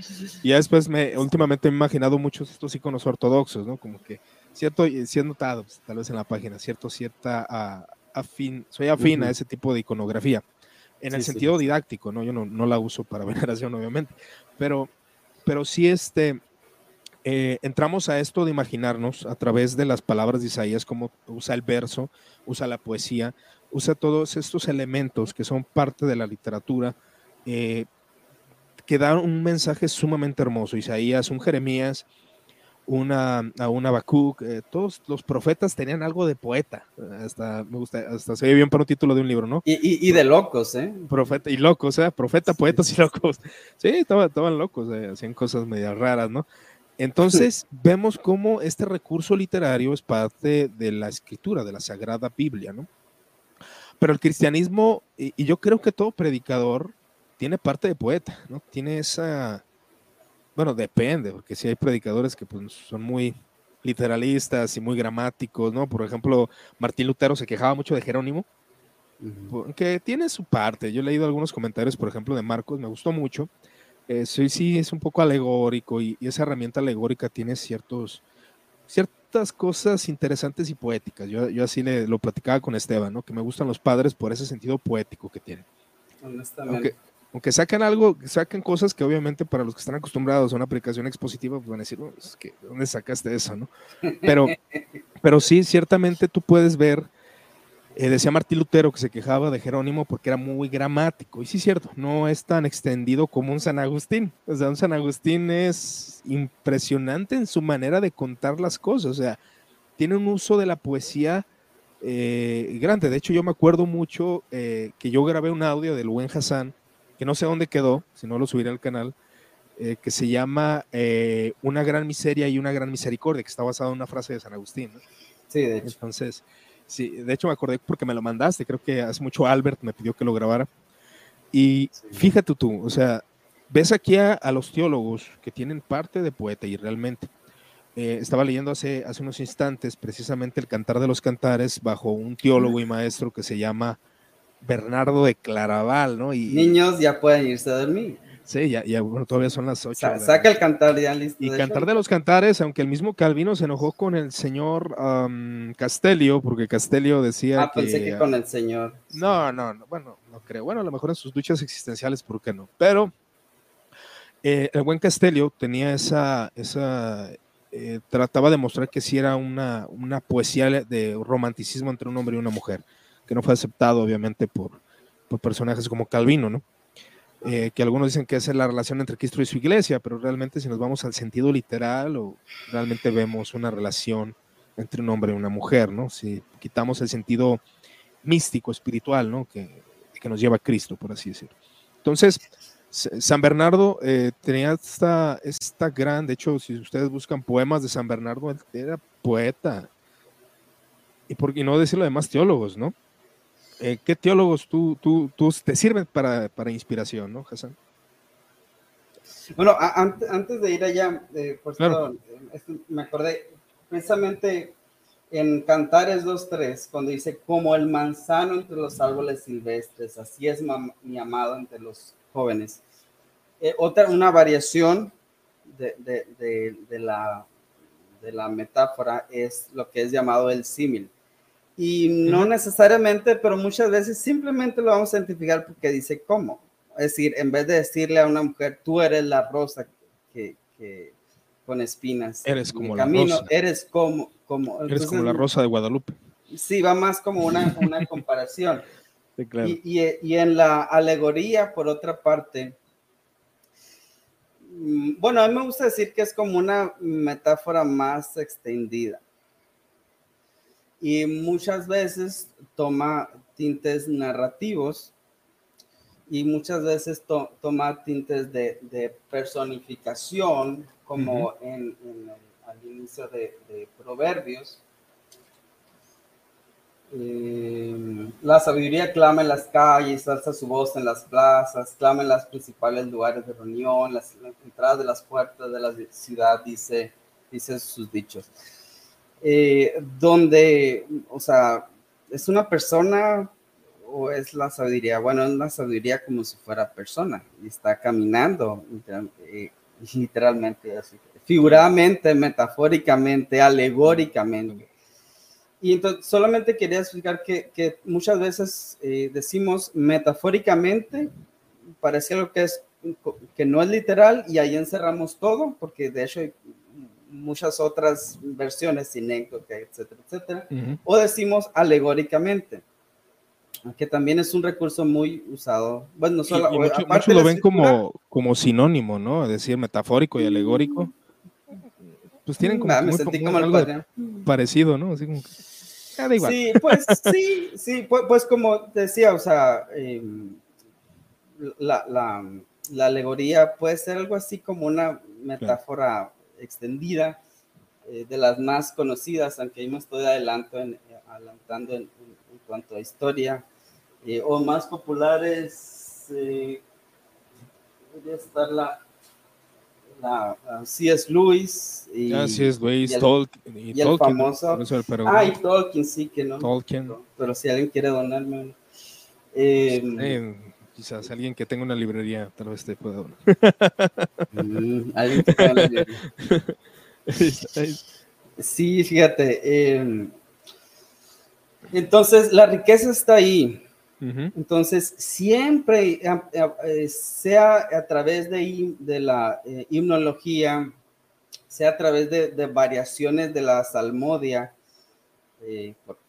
porque hay que hacerle variaciones, honestamente. Sí, claro. Para musicalizarlo, ciertos detalles. es complejo, ¿no? Dicen algunos que. Y, o sea, simplemente poesía y también poesía a través de cualquier estilo, porque la poesía obviamente a través de los siglos, pues como cualquier arte ha evolucionado, hay diferentes corrientes, etcétera, etcétera. Claro. Estilos. Eh, si es en verso, si no es en verso, y actualmente es más como una poesía más, más libre, ¿no? Pero tiene ciertas características, cierta musicalidad, cierto ritmo, cierta cadencia, la riqueza metafórica, etcétera, etcétera. Como las poesías que ahorita leíamos. Em, pero el poeta cristiano finalmente se va a caracterizar por, independientemente de su estilo, de su forma, de su tiempo histórico, yo pienso que de alguna u otra manera siempre se va a enriquecer de la gran riqueza que ya tiene aquí en la, escritura. Entonces va a tomar las metáforas que ya están ahí, las historias que ya están ahí, los salmos que están ahí o, extractos de salmos que ya están ahí para hacer su poema. Creo, creo que es algo casi, casi inevitable hay, unos que casi estás leyendo y pues dices, eh, mira, esto es de Isaías o esto es una referencia a Jonás o algo, ¿no? Y hay otros que no tanto. Mm, hay muchas, muchas variaciones y otros que parecen más como una plegaria o una oración. Claro. Eh, por ahí hay una serie de un, hermano que tiene voz así como de locutor de unas oraciones puritanas. Que, ah, las oraciones puritanas. Sí. Sí, ahí están todavía las oraciones. ¿Por, qué, se ríe, hermano? No, no, no, no, no. Eh, ah. eh, realmente tiene mucho de poético, es un recurso literario interesante, ¿no? Oraciones puritanas, ¿no? qué bueno no está tomando café. Lo... claro. Sí, las oraciones, eh, por ejemplo, los puritanos, eh, pues tienen todos esos elementos, ¿no? Es parte de ese, digamos, coloquio eh, de, conjunto intelectual juntamente con la poesía de parte de, los puritanos. Sí, durante el pues patrístico no está tan fácil como encontrar o sacar, ¿no? A veces no, hay tantos eh, recursos, eh, la música pues, a veces lo encuentras tal vez del, medio un poco y ya de ahí para adelante, ¿no? Con la culturismo, cualquiera de, esos movimientos. Pero en realidad sí tiene que ver con la musicalidad de, de, la, de la, iglesia, con esos eh, himnos de primarios uno de ellos, mm, a ver si lo por acá, pero sí. Un nombre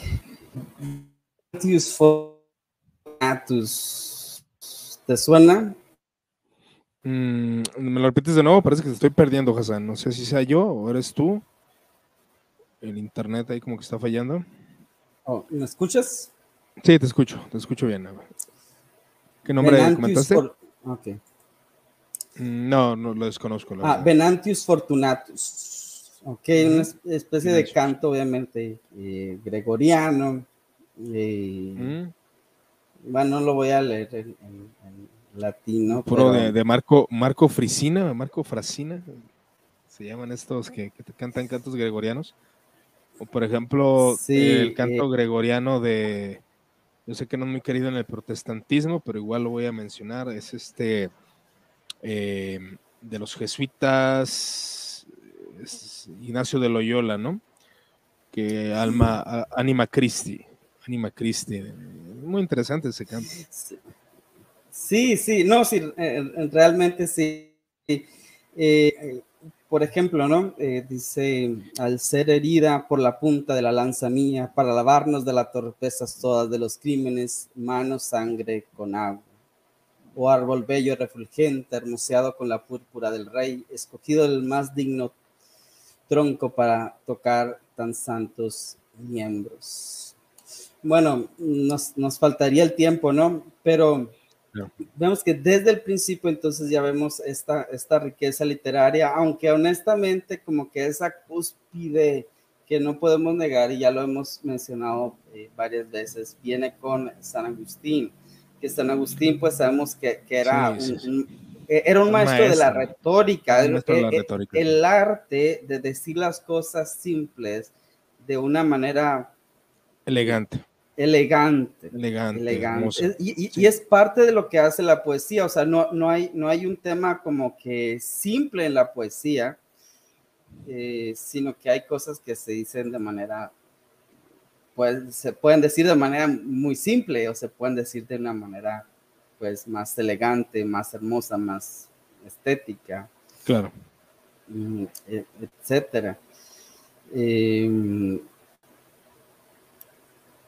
por supuesto, sí.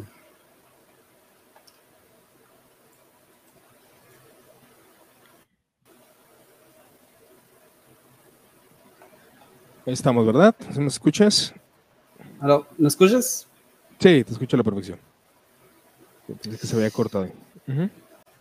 Cabes quizá en el cielo o en la tierra por el hecho de llenarlos, o los llenas o sabré que no te abarcan. ¿Dónde se encuentra lo que queda de ti cuando están llenos los cielos y la tierra?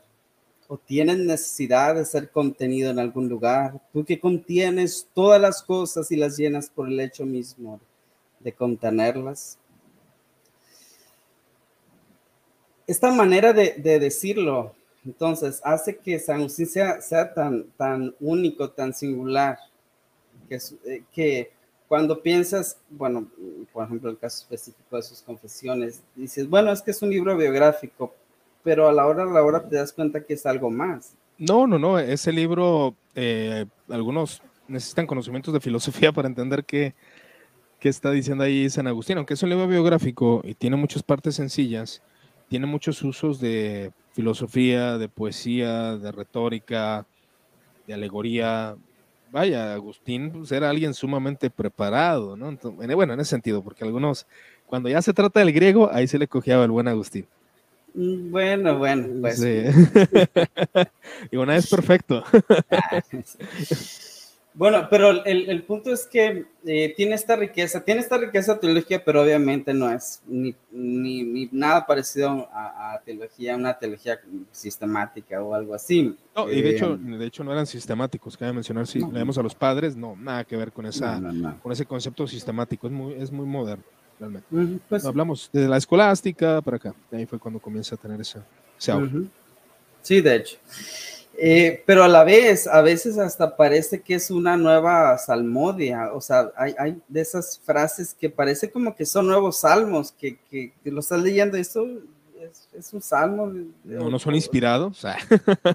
bueno, también está ahí otro, otro concepto, pero el concepto de la inspiración, pero mm, la hermosura con que lo decía. Realmente no era un poeta así como que técnicamente, sino ahora les voy a decir una poesía, madre, las cinco letras de tu nombre, ¿no? Eh, pero, o las tres letras de tu nombre. Bueno, en fin, el caso es que, pero la manera en que él expresa las cosas, la manera en que expresa eh, su testimonio, que está describiendo al ser de Dios, el carácter de Dios, la obra de Dios, hacen de esto su obra una obra que raya en lo poético. Entonces, lo poético eh, a veces no necesariamente está como que así encerrado, entonces, simplemente en, en lo que técnicamente conocemos como poesía. Eh, se una señal aquí a alguien que pasa. Perdón, sino que va pues, va pues muchísimo, muchísimo más. Muchísimo más, más allá. Y que acompaña pues finalmente eh, a la historia del cristianismo, pues muchas veces y, pues... Y así, así lo podemos resumir, ¿no? El hecho de que, bueno, la poesía, como vemos, y aparte de ahorita que estamos tocando como estos, el arte, de cierta manera el café teológico, eh, de la, del cine, por ejemplo, que vemos que es un recurso muy importante para expresar el arte, la poesía, como vemos desde leer toda la Biblia, estamos hablando de poesía pura, ¿no? En muchos aspectos, eh, histórico, poético, etcétera, etcétera, ¿no? Y también pues leyendo a, hombres como San Agustín, que se encarga de, de mostrarnos este lado poético, este, lado, este recurso, yo creo que sería como una recomendación, ¿no, Hassan? A aquellos eh, que están predicando, que están enseñando, Las Confesiones de Agustín, creo que es un libro que todo cristiano ha leído. Creo que no hay cristiano. De hecho, tengo cafés teológicos, tengo la parte 1 y parte 2 de Confesiones. Y podemos ver ahí que no hay cristiano que no se identifique con ese hombre, ¿verdad? No sé por qué, igual no fuimos tan tanto como él, no fuimos un, eh, un hombre que anduvo con muchas mujeres, pero realmente nos identificamos en otras cosas. Por ejemplo, eh, San Bernardo de Claraval eh, tiene algunos poemas. Por, cierto, Iván, eh, ¿tienes ahí, quisieras compartir algún poema que tienes por ahí de San Bernardo? Sí, claro, de hecho aquí, aquí hay uno, por ejemplo, que dice, este es poema de San Bernardo, de Claraval y de Vidriero Odiero, es que está la letra un poco rara aquí, pero bueno. Y dice lo siguiente, eh, este texto, tal es tu justicia que la tierra y los cielos renuevan. Cristo, pues tú eres tu propia justicia del Padre. Fue ante el Padre lo que relumbró a una nube de carne. Brilla en sus miembros aún la senda de la justicia. Y esto es interesante ver cómo San Bernardo está hablando de la encarnación de una manera poética y de cómo la carne de Cristo se encuentra en la justicia. Y hablando de él mismo dice, y un pobre monje, por la virtud de su fe bien probado, muy distinguido en el arte del vidrio y de buenas costumbres, que visitó la ciudad del apóstol, cual buen peregrino, y recorrió su camino a pie, haciéndose de vidreras, lo que, lo que aprendió padeciendo y vio el espíritu lleno al acercarse el fin, tal como vio y refiere. Ocho días había pasado a alimentarme con la unción y a punto de ser el monje lavado, voz sin voz, fíjate, hace este recurso, ¿no? Voz sin voz y exhalado gemido sin un uso del pecho. Y el apóstol Santiago, pedile tregua entonces, dice. Cuando de pronto yo vi ante mis ojos espirituales una visión milagrosa de tres entreluces del cielo. Y uno me dijo primero, yo soy Santiago, a quien que llamas, a quien que llamas. Vengo en tu ayuda y aquí está Juan, como sabes, mi hermano. Sano estás. Con nosotros también te visita y te bendice de la mano excelsa. Aquí, aquí menciona a María, la Madre de Dios, ¿no? Ah, aquí ya, ya, se, ya se tornó muy católico. Acaba de mencionar que San Bernardo. San Bernardo Miguel Núñez. María Madre de Dios. Aquí ah. San Bernardo de Claraval, aunque bueno, mencioné este texto porque de alguna manera tiene, tiene recursos poéticos en, su, en sus cantos, aunque sí tiene esa inclinación mariana. Eh, él muestra de alguna manera eh, este recurso de la poesía como una parte de la exposición. De hecho, como mencionaba, el Cantar de los Cantares es un texto que él, eh, pues obviamente usa varios recursos alegóricos, literarios, de manera literal, etcétera, ¿no? Entonces, pienso que, parte importante del, recurso, de usar la poesía, es que puede incentivar a que el auditorio sienta, porque no, no es tan común, ¿verdad? vemos a un Charles Spurgeon que también hacía mucho uso de, este tipo de poesías y de hecho era un lector de poesías. Y decía por ahí, de hecho Esteban comentaba en la ocasión pasada. Eh, recomendaba, de hecho, o sea, sí es cierto que, la, famosa frase esa, ¿no? que, ¿no? Que, que, que, eran o sea, sí, de leer mucho, pero a la vez decía como de autores escogidos y eso, pero también él recomendaba muchísimo el, leer a los clásicos de la, de la, literatura. Él mismo era un lector muy ávido de, la. Y, y, y sus, en, su, en su predicación también eh, em, utilizaba muchísimos recursos y honestamente muchos recursos eh, alegóricos, no, era para nada así. Exactamente. no, no es expositivo ni por aquí, digo, para los que piensen que no, esa, exacta, no, no, no, era sumamente, sumamente temático. Y mira, hay, un, hay un miedo que, que, se tiene comúnmente de la alegoría, de hacer uso de la alegoría. Yo sé que puedes caer en extremos y no interpretar un texto y, y, sacarlo sumamente de su contexto. Por ejemplo, yo doy un ejemplo de Orígenes de Alejandría que él menciona que Abimelech es la, eh, las, son los paganos, ¿no? Y Sara es la sabiduría de Dios. Y él quería, a través de la filosofía pagana, llegar a la sabiduría y obtener a Sara, que representaba la sabiduría de Dios. Y así, eh, no era el momento que los gentiles tuvieran la sabiduría, sino que esperarían cuando el logos hiciera carne y la verdadera filosofía, el verdadero conocimiento se extendiera a las naciones. ¿De dónde sacó eso? obviamente no es algo que está en el texto, pero realmente es algo que te deja algo, vaya la redundancia, ¿no? O sea, te deja algo en tu alma, de saber que la filosofía de los filósofos paganos, que puede ser una manera de llegar a un cierto conocimiento y claro que es importante, pero solamente por el verbo, por el logo se puede obtener esa sabiduría, no por nuestros propios medios. Y eso, ese uso, a mí me parece muy poético, es lo que, lo que te mencionaba. Realmente me gusta eh, los padres en ese sentido por, por la alegoría. Charles Spurgeon es alguien que también cuando leo sus sermones eh, se agarra hablando, nomás que coloca un texto y él empieza a darte una historia, a hacer una narrativa bastante poética y muy interesante. Entonces ahí, vemos que, realmente cualquiera que pueda escuchar esto pueda de alguna forma, eh, ante el uso de, algunos recursos poéticos, poder llevar a su auditorio a que realmente disfrute las palabras, porque en ocasiones se, trata de decir que uno, que el oyente tiene que poner todas sus fuerzas, ¿no? Pero también hay una obligación por parte del predicador y del expositor de hacer interesante. esa narración que está dando.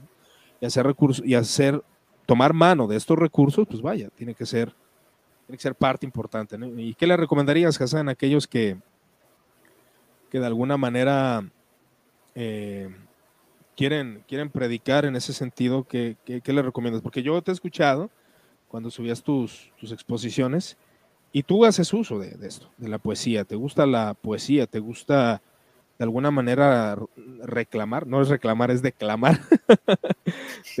declamar ciertas. O sea, ¿qué, qué recomendación harías respecto de este uso?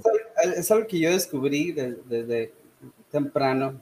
Esta capacidad que, de, de, predicar, pero de agarrar todo esto, esta, esta riqueza. Pues. Em, entonces, al igual que Spurgeon, creo que él recomendaba el, que no deberíamos de temer a usar la alegoría, pero usarla con, con, pues con, no solo prudencia, ¿no? Sino con honestidad, es la palabra que buscaba en realidad. Claro. Eh, saberlo limitar o a veces inclusive tener que, al hacerlo también hacer la aclaración, ¿no? De, que, eh, por ejemplo, alguna de las ah, cosas así que de repente salen, ¿no? Por ejemplo, de los cinco maridos de, de, la mujer samaritana, que son los cinco, que es el Pentateuco, ¿no? Porque es lo que ellos conocían. Bueno, ¿eh? ¿Podrías ver?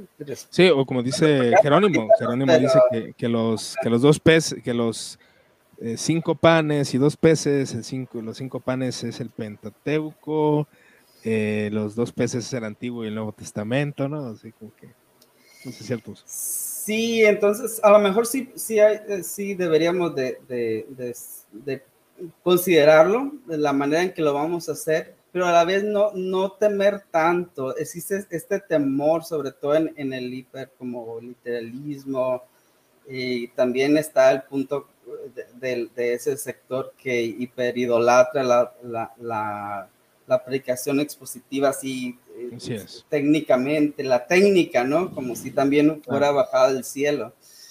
Eh, y como si desde el inicio del cristianismo se hubiera predicado así. No, pero nada.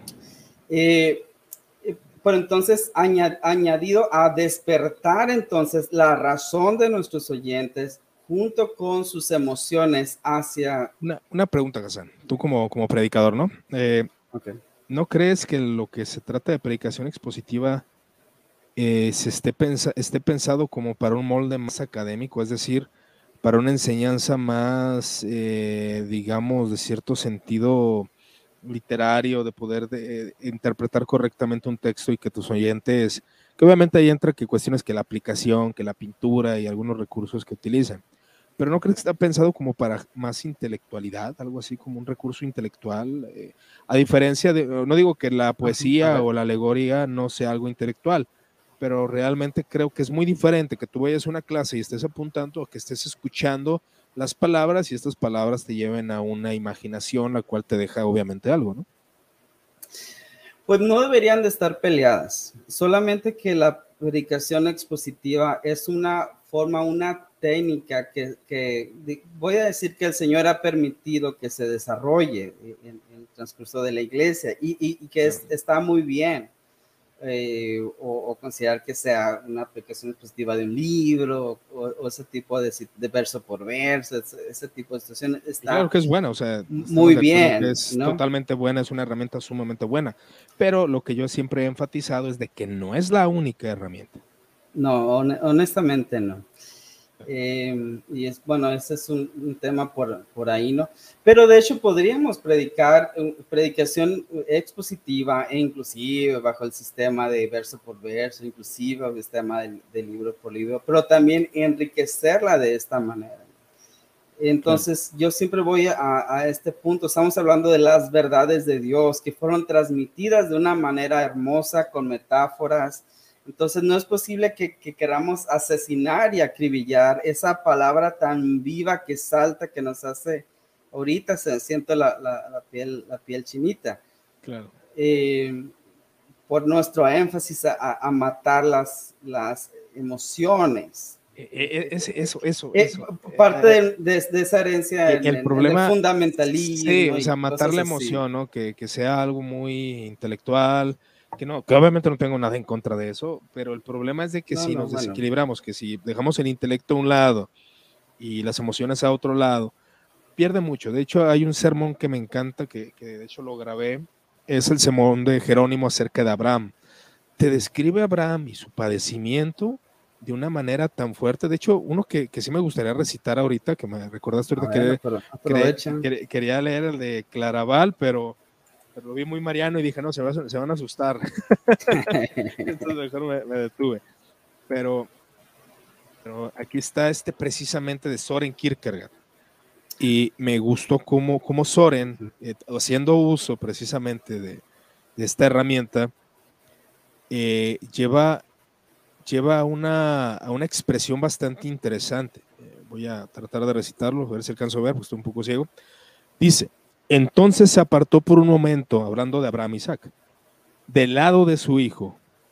Y cuando de nuevo miró a Isaac, la faz de su padre la halló cambiada. Una diferente como ese padre amoroso, la halló cambiada, la halló diferente.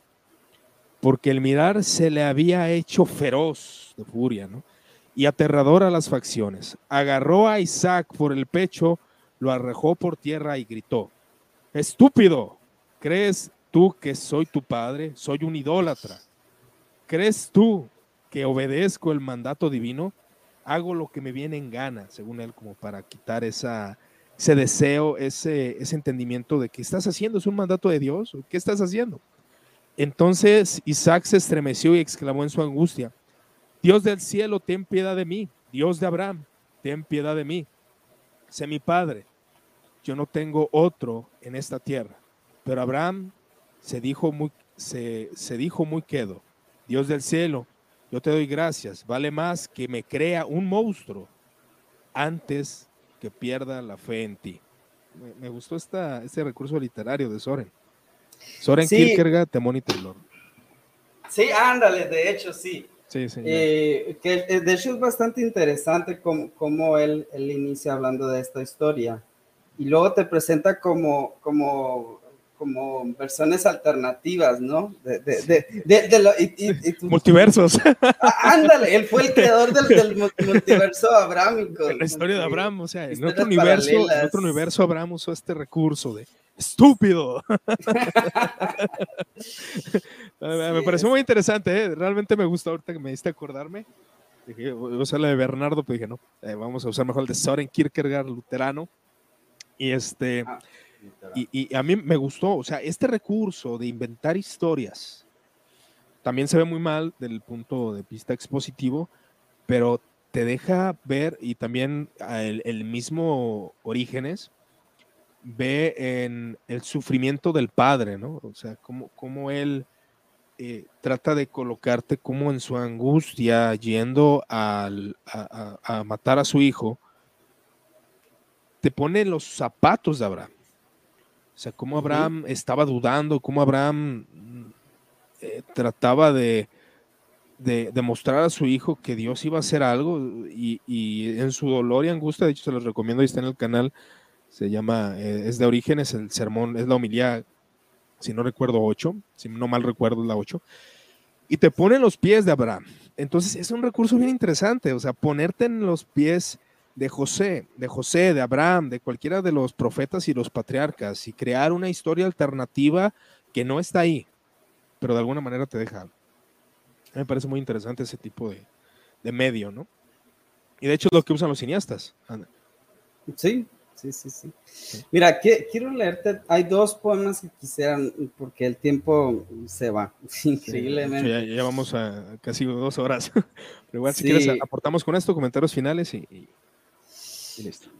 eh, pero uno de ellos es eh, George Herbert, eh, anglicano, poeta ah, inglés, que de hecho deja un legado increíble al lenguaje inglés, tanto así que reconocido por el propio William Shakespeare. Y él es el autor de aquella famosa frase de, tantos poemas dedicados a Venus y ninguno a, Dios, ¿no? Y, él se compromete a, utilizar todos sus recursos o talentos poéticos, ¿no? A, esta, a esta empresa. Y lo hace muy bien. Y hace un, poema dividido en tres o tres poemas sobre el amor. el amor, por supuesto, de una, manera es como una personificación de Dios. No lea el tercero, aunque todos me gustan. Dice, el amor me hizo pasar, pero mi alma se apartó, llena de polvo y pecado, mas el amor atento, observando mi vaguedad, desde la primera ocasión se me acercó más y más preguntando por dulzura si algo me faltaba. Un huésped respondí que merezca estar aquí. Dijo él, tú lo serás. Dijo él, tú lo serás. Yo no puedo ni mirarte. El amor tomó mi mano y sonriendo contestó, ¿quién hizo tus ojos sino yo? Cierto, Señor, pero yo los he estropeado. Deja que mi vergüenza vaya donde le corresponde. ¿Y acaso no sabes, dijo el amor, quién te quiere, quién quiere cargar tu culpa? Querido, entonces eh, te serviré. Solo debes sentarte, dijo el amor. Y bueno, esta palabra, probar mi carne, y me senté a deleitarme, ¿no? Que hay, pues, ahí como que se comió el amor que pasó ahí. Obviamente es referencia al, cuerpo del Señor por un sentido espiritual, ¿no? Pero bueno. Eh, anglicano, ¿no? Bueno, era anglicano, en realidad. Anglicano, sí, pues, anglicano ya. Y un último poema, porque no puedo irme sin irme sin este, em, que es el, muy, muy, muy famoso, eh, conocido Lebrel del cielo, entonces como el sabueso del cielo, que es como este, esta raza en realidad de caninos cazadora, ¿no? Y es la, como la, en realidad es la comparación. Y, este hombre que tenía totalmente ese espíritu de, poeta, turbado, solitario, mm, la versión católica de William Copper, algo así, en algún sentido, eh, que también era, fue un poeta, y por cierto, Dice, le oía noche y día a través de los arcos de los años y le oía a porfía por entre los tortuosos aledaños de mi alma y me cubría con la niebla del llanto y con la carcajada como un manto. He escalado esperanzas, me he hundido en el abismo del esnable para huir de los pasos que me alcanzan. Persecución sin prisa, imperturbable, inminencia prevista y sin contraste los oigo resonar y aún más fuerte una voz que me advierte, todo te deja porque me dejaste. Y es largo, ¿no? No lo voy a... Pero este sentido, o sea, te, se te enchina la piel porque te lo imaginas a él. Eh, no sé si se pudiera hacer como una película así medio surrealista de, uno corriendo y ¿no? Donde luego dice que se, aferra a las crines del pampero, como del caballo galopando para huir de, ese amor que lo persigue como un cazador y no puede, ¿no? Que finalmente hace que se rinda. Eh, que uno le decía, mira, un poeta calvinista, ¿no? Qué bien. Ah, ¿Qué, pasa aquí? Pero la verdad, honestamente, la pasión de, que muestra aquí es increíble. Claro. Y, yo, yo la verdad cerraría con esta, aunque hay muchísimos más, y hay muchísimos más. Obviamente eh, eh, los puritanos y obviamente entre el, primer gran despertar, esas composiciones de los Wesley y, y de ahí podemos seguir y, seguir, pero um, el propio William Cooper que, ahorita mencionamos junto con John hay, hay un mar, interesantes. Hay un mar impresionante de poetas cristianos de hecho, hay un metodista, no recuerdo, de hecho estaba, iba a leer un libro de él, se me fue el nombre este, un poeta metodista, muy interesante sus propuestas, mexicano, metodista y cristiano, ¿no? Y muchos no están acostumbrados a escuchar eso. De hecho, eh, choca por algunos, a lo mejor tú y yo ya, ya, conocemos un poco, pero hay un poeta eh, metodista. Y por ejemplo, yo, yo quería poner en conciencia, por ejemplo, las palabras de Orígenes de Alejandría, que, que menciona y, hace unas preguntas a Abraham, ¿no? Porque es lo que uno quisiera saber, ¿qué pensaba Abraham en el momento del sacrificio? Dice Orígenes. Sobre todo. ¿Qué dices tú estas, a estas cosas, Abraham? ¿Qué pensamientos y de qué género se agitaban en tu corazón? De Dios ha salido una voz para romper y probar tu fe. ¿Qué dices tú a esto? ¿Qué piensas? ¿Qué revisas? ¿Acaso revuela, revuelvas en tu corazón esta idea? Si en Isaac te fue hecha la promesa y ahora lo ofrezco en holocausto, solo queda que deje de esperar en esta promesa? ¿O qué piensas más bien y dices que el que ha hecho la promesa no puede mentir y que suceda lo que suceda, la promesa permanece? Dice Orígenes, más yo soy el más pequeño, no me siento capaz de estructurar pensamientos de tan gran patriarca. No puedo saber, por tanto, qué razonamientos haya removido en él la voz de Dios o qué sentimientos le haya de despertar esta voz que se había manifestado para tentarlo cuando le mandó matar a su hijo único. Me parece interesante pues cómo plantea estas preguntas que realmente todos nos, nos, nos, preguntamos, valga la redundancia, ¿no? ¿Qué pasaba en la mente de, Abraham? Sí, quiero recomendar por último, aunque quien lo encuentre, pues no sé qué le podemos dar, ¿no? Un, libro de esos que, que cuestan 50 mil pesos, en, ah. en, la, en, la, librería MPO, ¿cómo se llama ahora? Teo Cafés, librería. Ah, sí, es que hay libros de dos mil pesos, esos de back, están caritos. Honestamente. están caritos. Entonces, es la antología de la poesía eh, cristiana de Editorial CIE. Honestamente, el, el, cover, bueno, esto es ya tan estado, aquí tengo el, este, perdón. Ya, ya, sabía que, lo voy a, lo voy a pegar. Y este lo conseguí, de hecho, ya usado, que yo sepa, ya Editorial Client no lo está em, haciendo, no, no, lo está imprimiendo, publicando. Eh, el, en el cover lo encuentran como un cover así mm, moradito, así. Y, y hay muy, realmente, no hay tantos buenos, pero esa antología está muy buena eh, en, en, en, literatura hispana, por supuesto, eh, desde el siglo XII. Y, y, y, no, pues no, no, no discrimina necesariamente realmente entre, entre, denominaciones o cosas así. Eh, se, va, se va directo toca, bueno, creo que hasta Sor Juana está por aquí. Eh, Sor Juana Inés de la Cruz. Sor Juana Inés de la Cruz. Eh, pues que es que cuántos no, no participaron de esta, de esta maravilla, ¿no? Porque así como en la filosofía, el cristianismo tuvo mucho que ver, aunque es muy menospreciada, pero pues Santa, sí, Santa, Teresa sí, honestamente los, los místicos ahí tienen algo sí, eh, los místicos, digo, pues Bernardo era, era alguien, alguien místico, eh, Teresita del Niño Jesús, eh, ¿quién más? Hay, varios por ahí místicos interesantes. Entonces, pues bueno, yo creo que, que, te agradezco. Bueno, no sé si quieres dar unas palabras finales, Hassan. ¿Ibas a recomendar otra cosa?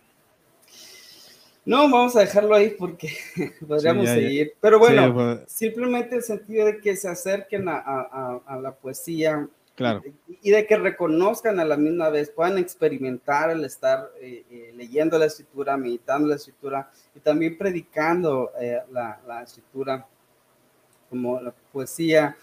Ahora, si a alguien se le ocurre finalmente escribir poesía, definitivamente. Por cierto, por cierto, por cierto, por cierto, se me olvidaba, qué bueno que me recuerdas, hablando de escribir. Bueno, Hassan Borrego tiene, tiene un libro, tiene un libro, por ahí lo acaba de sacar, si no mal recuerdo, hace un mes o dos meses. Sí, sí, Que se llama Historias Redimidas, ¿verdad? Historias Redimidas. Entonces ahí él, pues, como tiene este sentir poético, pues, realmente esta, este libro está impregnado de, de poesía y de algunas Sí. No sé si quieres comentar algo de tu libro, ¿no? Todavía le puse historias redimidas para el corazón, para darle algo más cursi así, pero... Sí, sí. Eh, eh, el, el, concepto realmente es el mismo concepto que, ya no queda mucho tiempo para hablar de eso, pero que finalmente tiene el, el nombre de, de, que, de la página y, que es poesía reformada, pero más que la identificación, aunque sí la hay, más tiene realmente, de hecho, llegué a pensar en algún momento de cambiarle el nombre, pero dije, no, ya iban a cambiar su nombre. De, es que fíjate que, página. curiosamente, pero, curiosamente perdón que te interrumpa, pero curiosamente, eh, ahí en su momento cuando era poesía reformada, a mí no me hace clic, porque yo imaginaba la rudeza de la reforma con la poesía, como que no me hace clic, pero eh, entendiendo el punto, de, desde, bueno, desde ese punto del puritanismo y todo eso, pues bueno, ya cobra un poco más de sentido. Pero ¿cuál sería como el fin del nombre poesía reformada? Eh, Basi eh, no puede tocar mucho ese, ese punto, pero finalmente Abraham Kuyper también eh, hace algo en mi corazón precisamente ese concepto de la soberanía. Ah, tenemos algo en común. No, no, no, la famosa frase esa de una sola pulgada cuadrada el universo, donde él no sea soberano, no puede decir es mío. Entonces, él es soberano también sobre gobierno, sobre la iglesia, pero soberano sobre las artes. Entonces, las artes es algo que también le pertenece, em, pero de una manera es mucho más profunda, mucho más rica, no es tan simplista de lo, cristiano. Claro. Em, pero le pertenecen de alguna manera porque tienen su origen honestamente en él. Y a, pesar del pecado y a pesar de que eh, muchas cosas que, que, pues están, por decirlo así, pues contaminadas o desfiguradas, aún así el arte sigue transmitiendo de alguna manera la, la belleza de Dios, porque viene de Él.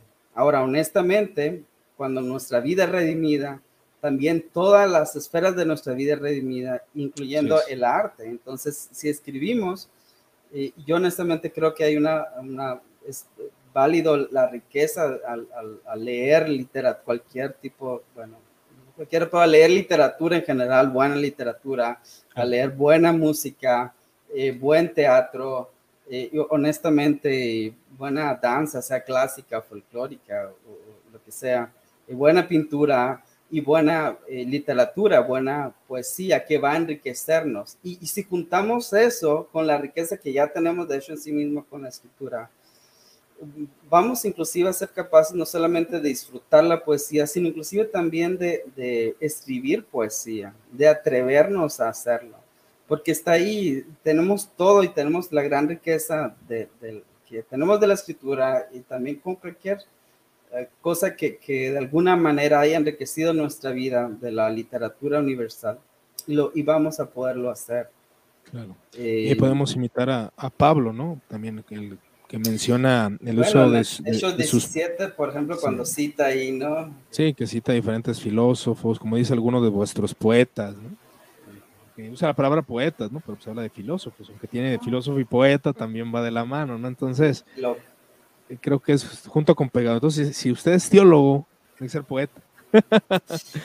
Sí, y realmente inclusive muchas frases de teólogos, ¿no? sí, muy, muy poético. Más de aquí, no, pero de la manera en que lo expresa realmente hace un shock en tu mente porque está lo describe de una manera hermosa, de una manera retórica, de una que, que, que, que, te gusta leerlo. Exactamente. Ah, y podemos hacerlo, creo que podemos enriquecer nuestra vida, enriquecer nuestra predicación, etcétera no teman, eh, honestamente digo, eh, leer buena literatura universal, buena eh, poesía universal, leer a, no. Leer a Séneca, leer a Platón, leer a Sócrates. bueno, sí, bueno, los, no, reformadores, Calvino, ya sabemos que, Calvino, no, Calvino, el de Clementia, ¿no? El libro de Clementia, de, o sea, Calvino era un aristócrata, entonces Calvino también tenía gran parte de poeta, ¿verdad? Lutero pues igual también yo creo que se aventaba sus buenas poesías, ¿no?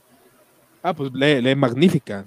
Sí, Magnificat, Magnificat es una poesía. No, pues es que también, ajá, sí, sí, él tenía algo de, de, poeta y loco y pues era muy, era mucho más todavía. Teólogo, poeta y loco. Eh, era mucho, mucho más eh, emocional y apasionado, ¿no? Sí, de, de, hecho, o sea, por eso él se identifica mucho con Agustín, porque sí era muy apasionado. De hecho, cuando leemos las crónicas de Lutero, que era un maestro, eh, le reconocían los alumnos como el maestro apasionado, un maestro sumamente entregado en lo que hacía. Entonces era, era emocionante escucharlo, según dicen las crónicas, porque era un hombre muy apasionado, con su voz, con su lenguaje Imagínate en alemán, Guten Tag.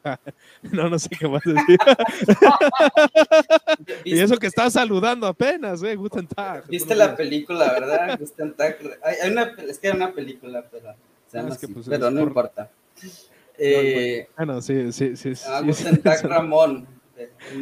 Un, niño mexicano que terminaba en alemán. Pero no que dice Guten Tag, Guten Morning, Morning, no sé cómo. No, no sé. No, la verdad no sé, necesito estudiar alemán. Hay, hay, gente que está pidiendo. Pero bueno, Hassan, ya llegamos casi a las dos horas. Eh, te agradezco por esta cátedra. Eh, yo creo que, que, como tú dices, es algo que nos ayuda. Tenemos algo en común, el buen Cooper, ¿no? Creo que nos inspiró eh, para hacer muchas, muchas cosas y yo sí lo recomiendo, esas conferencias sobre calvinismo me parecen interesantes. No es algo nuevo realmente, porque Cooper simplemente sistematiza algo que ha estado por siglos dentro de la iglesia y los que, por ejemplo, Tomás de Quino, que habla de la eutrapelia, de ese disfrute del control, o sea, de, que es parte de la piedad también tener tus momentos de disfrute, del arte, de esto, tener un control y también dedicarte a lo piadoso, o sea, son, son como algo que va realmente en la vida del cristiano y eh, es legítimo, ¿no? Disfrutar ese cristianismo en el cual eh, te apegas lo más posible a la ley de Dios, pero también disfrutas lo lícito de la vida, ¿no? Que la música, el arte, la poesía, la buena comida, eh, una buena conversación, un buen café, o sea, hay, muchas cosas que se disfrutan. Es parte del café teológico también eso. Y, yo creo que en el cielo va a haber mucha... ¿Mucho café? Ah, posiblemente. Sí, yo creo que sí, porque el Señor, el, Jesús, el Señor Jesús nos da una esperanza, ¿no? Porque Él disfrutó el pescado, entonces es muy probable que ya comamos, ya con nuestros cuerpos glorificados, si Dios lo permite. Eso tiene otras preguntas, pero no importa. Eso. Bueno, Hassan, hermano, hermano, te agradezco mucho eh, estar presente. Espero que podamos, tal vez en un futuro, tratar algunos otros cafés. Eh, te agradezco por esta conversación, por lo que nos enseñas. Y bueno, pues también recomendando su libro Historias Redimidas, lo pueden encontrar en Amazon. Si alguno desea eh, adentrarse un poco, el, el, buen Hassan, pues sí tiene algo de poeta, teólogo y loco, más loco que teólogo. Pero sí, eh, se los recomiendo. Igual eh, es una adquisición que pues, puede ayudarles también a incentivarlos e inspirarlos a este mundo tan grande que es la literatura, la retórica y otras cosas. Sí, solamente decir que, que eh, son básicamente pequeñas historias, mayormente en sentido poético. Entonces, aparte de, de, esa, de una gran miseria, una gran misericordia, está la, la,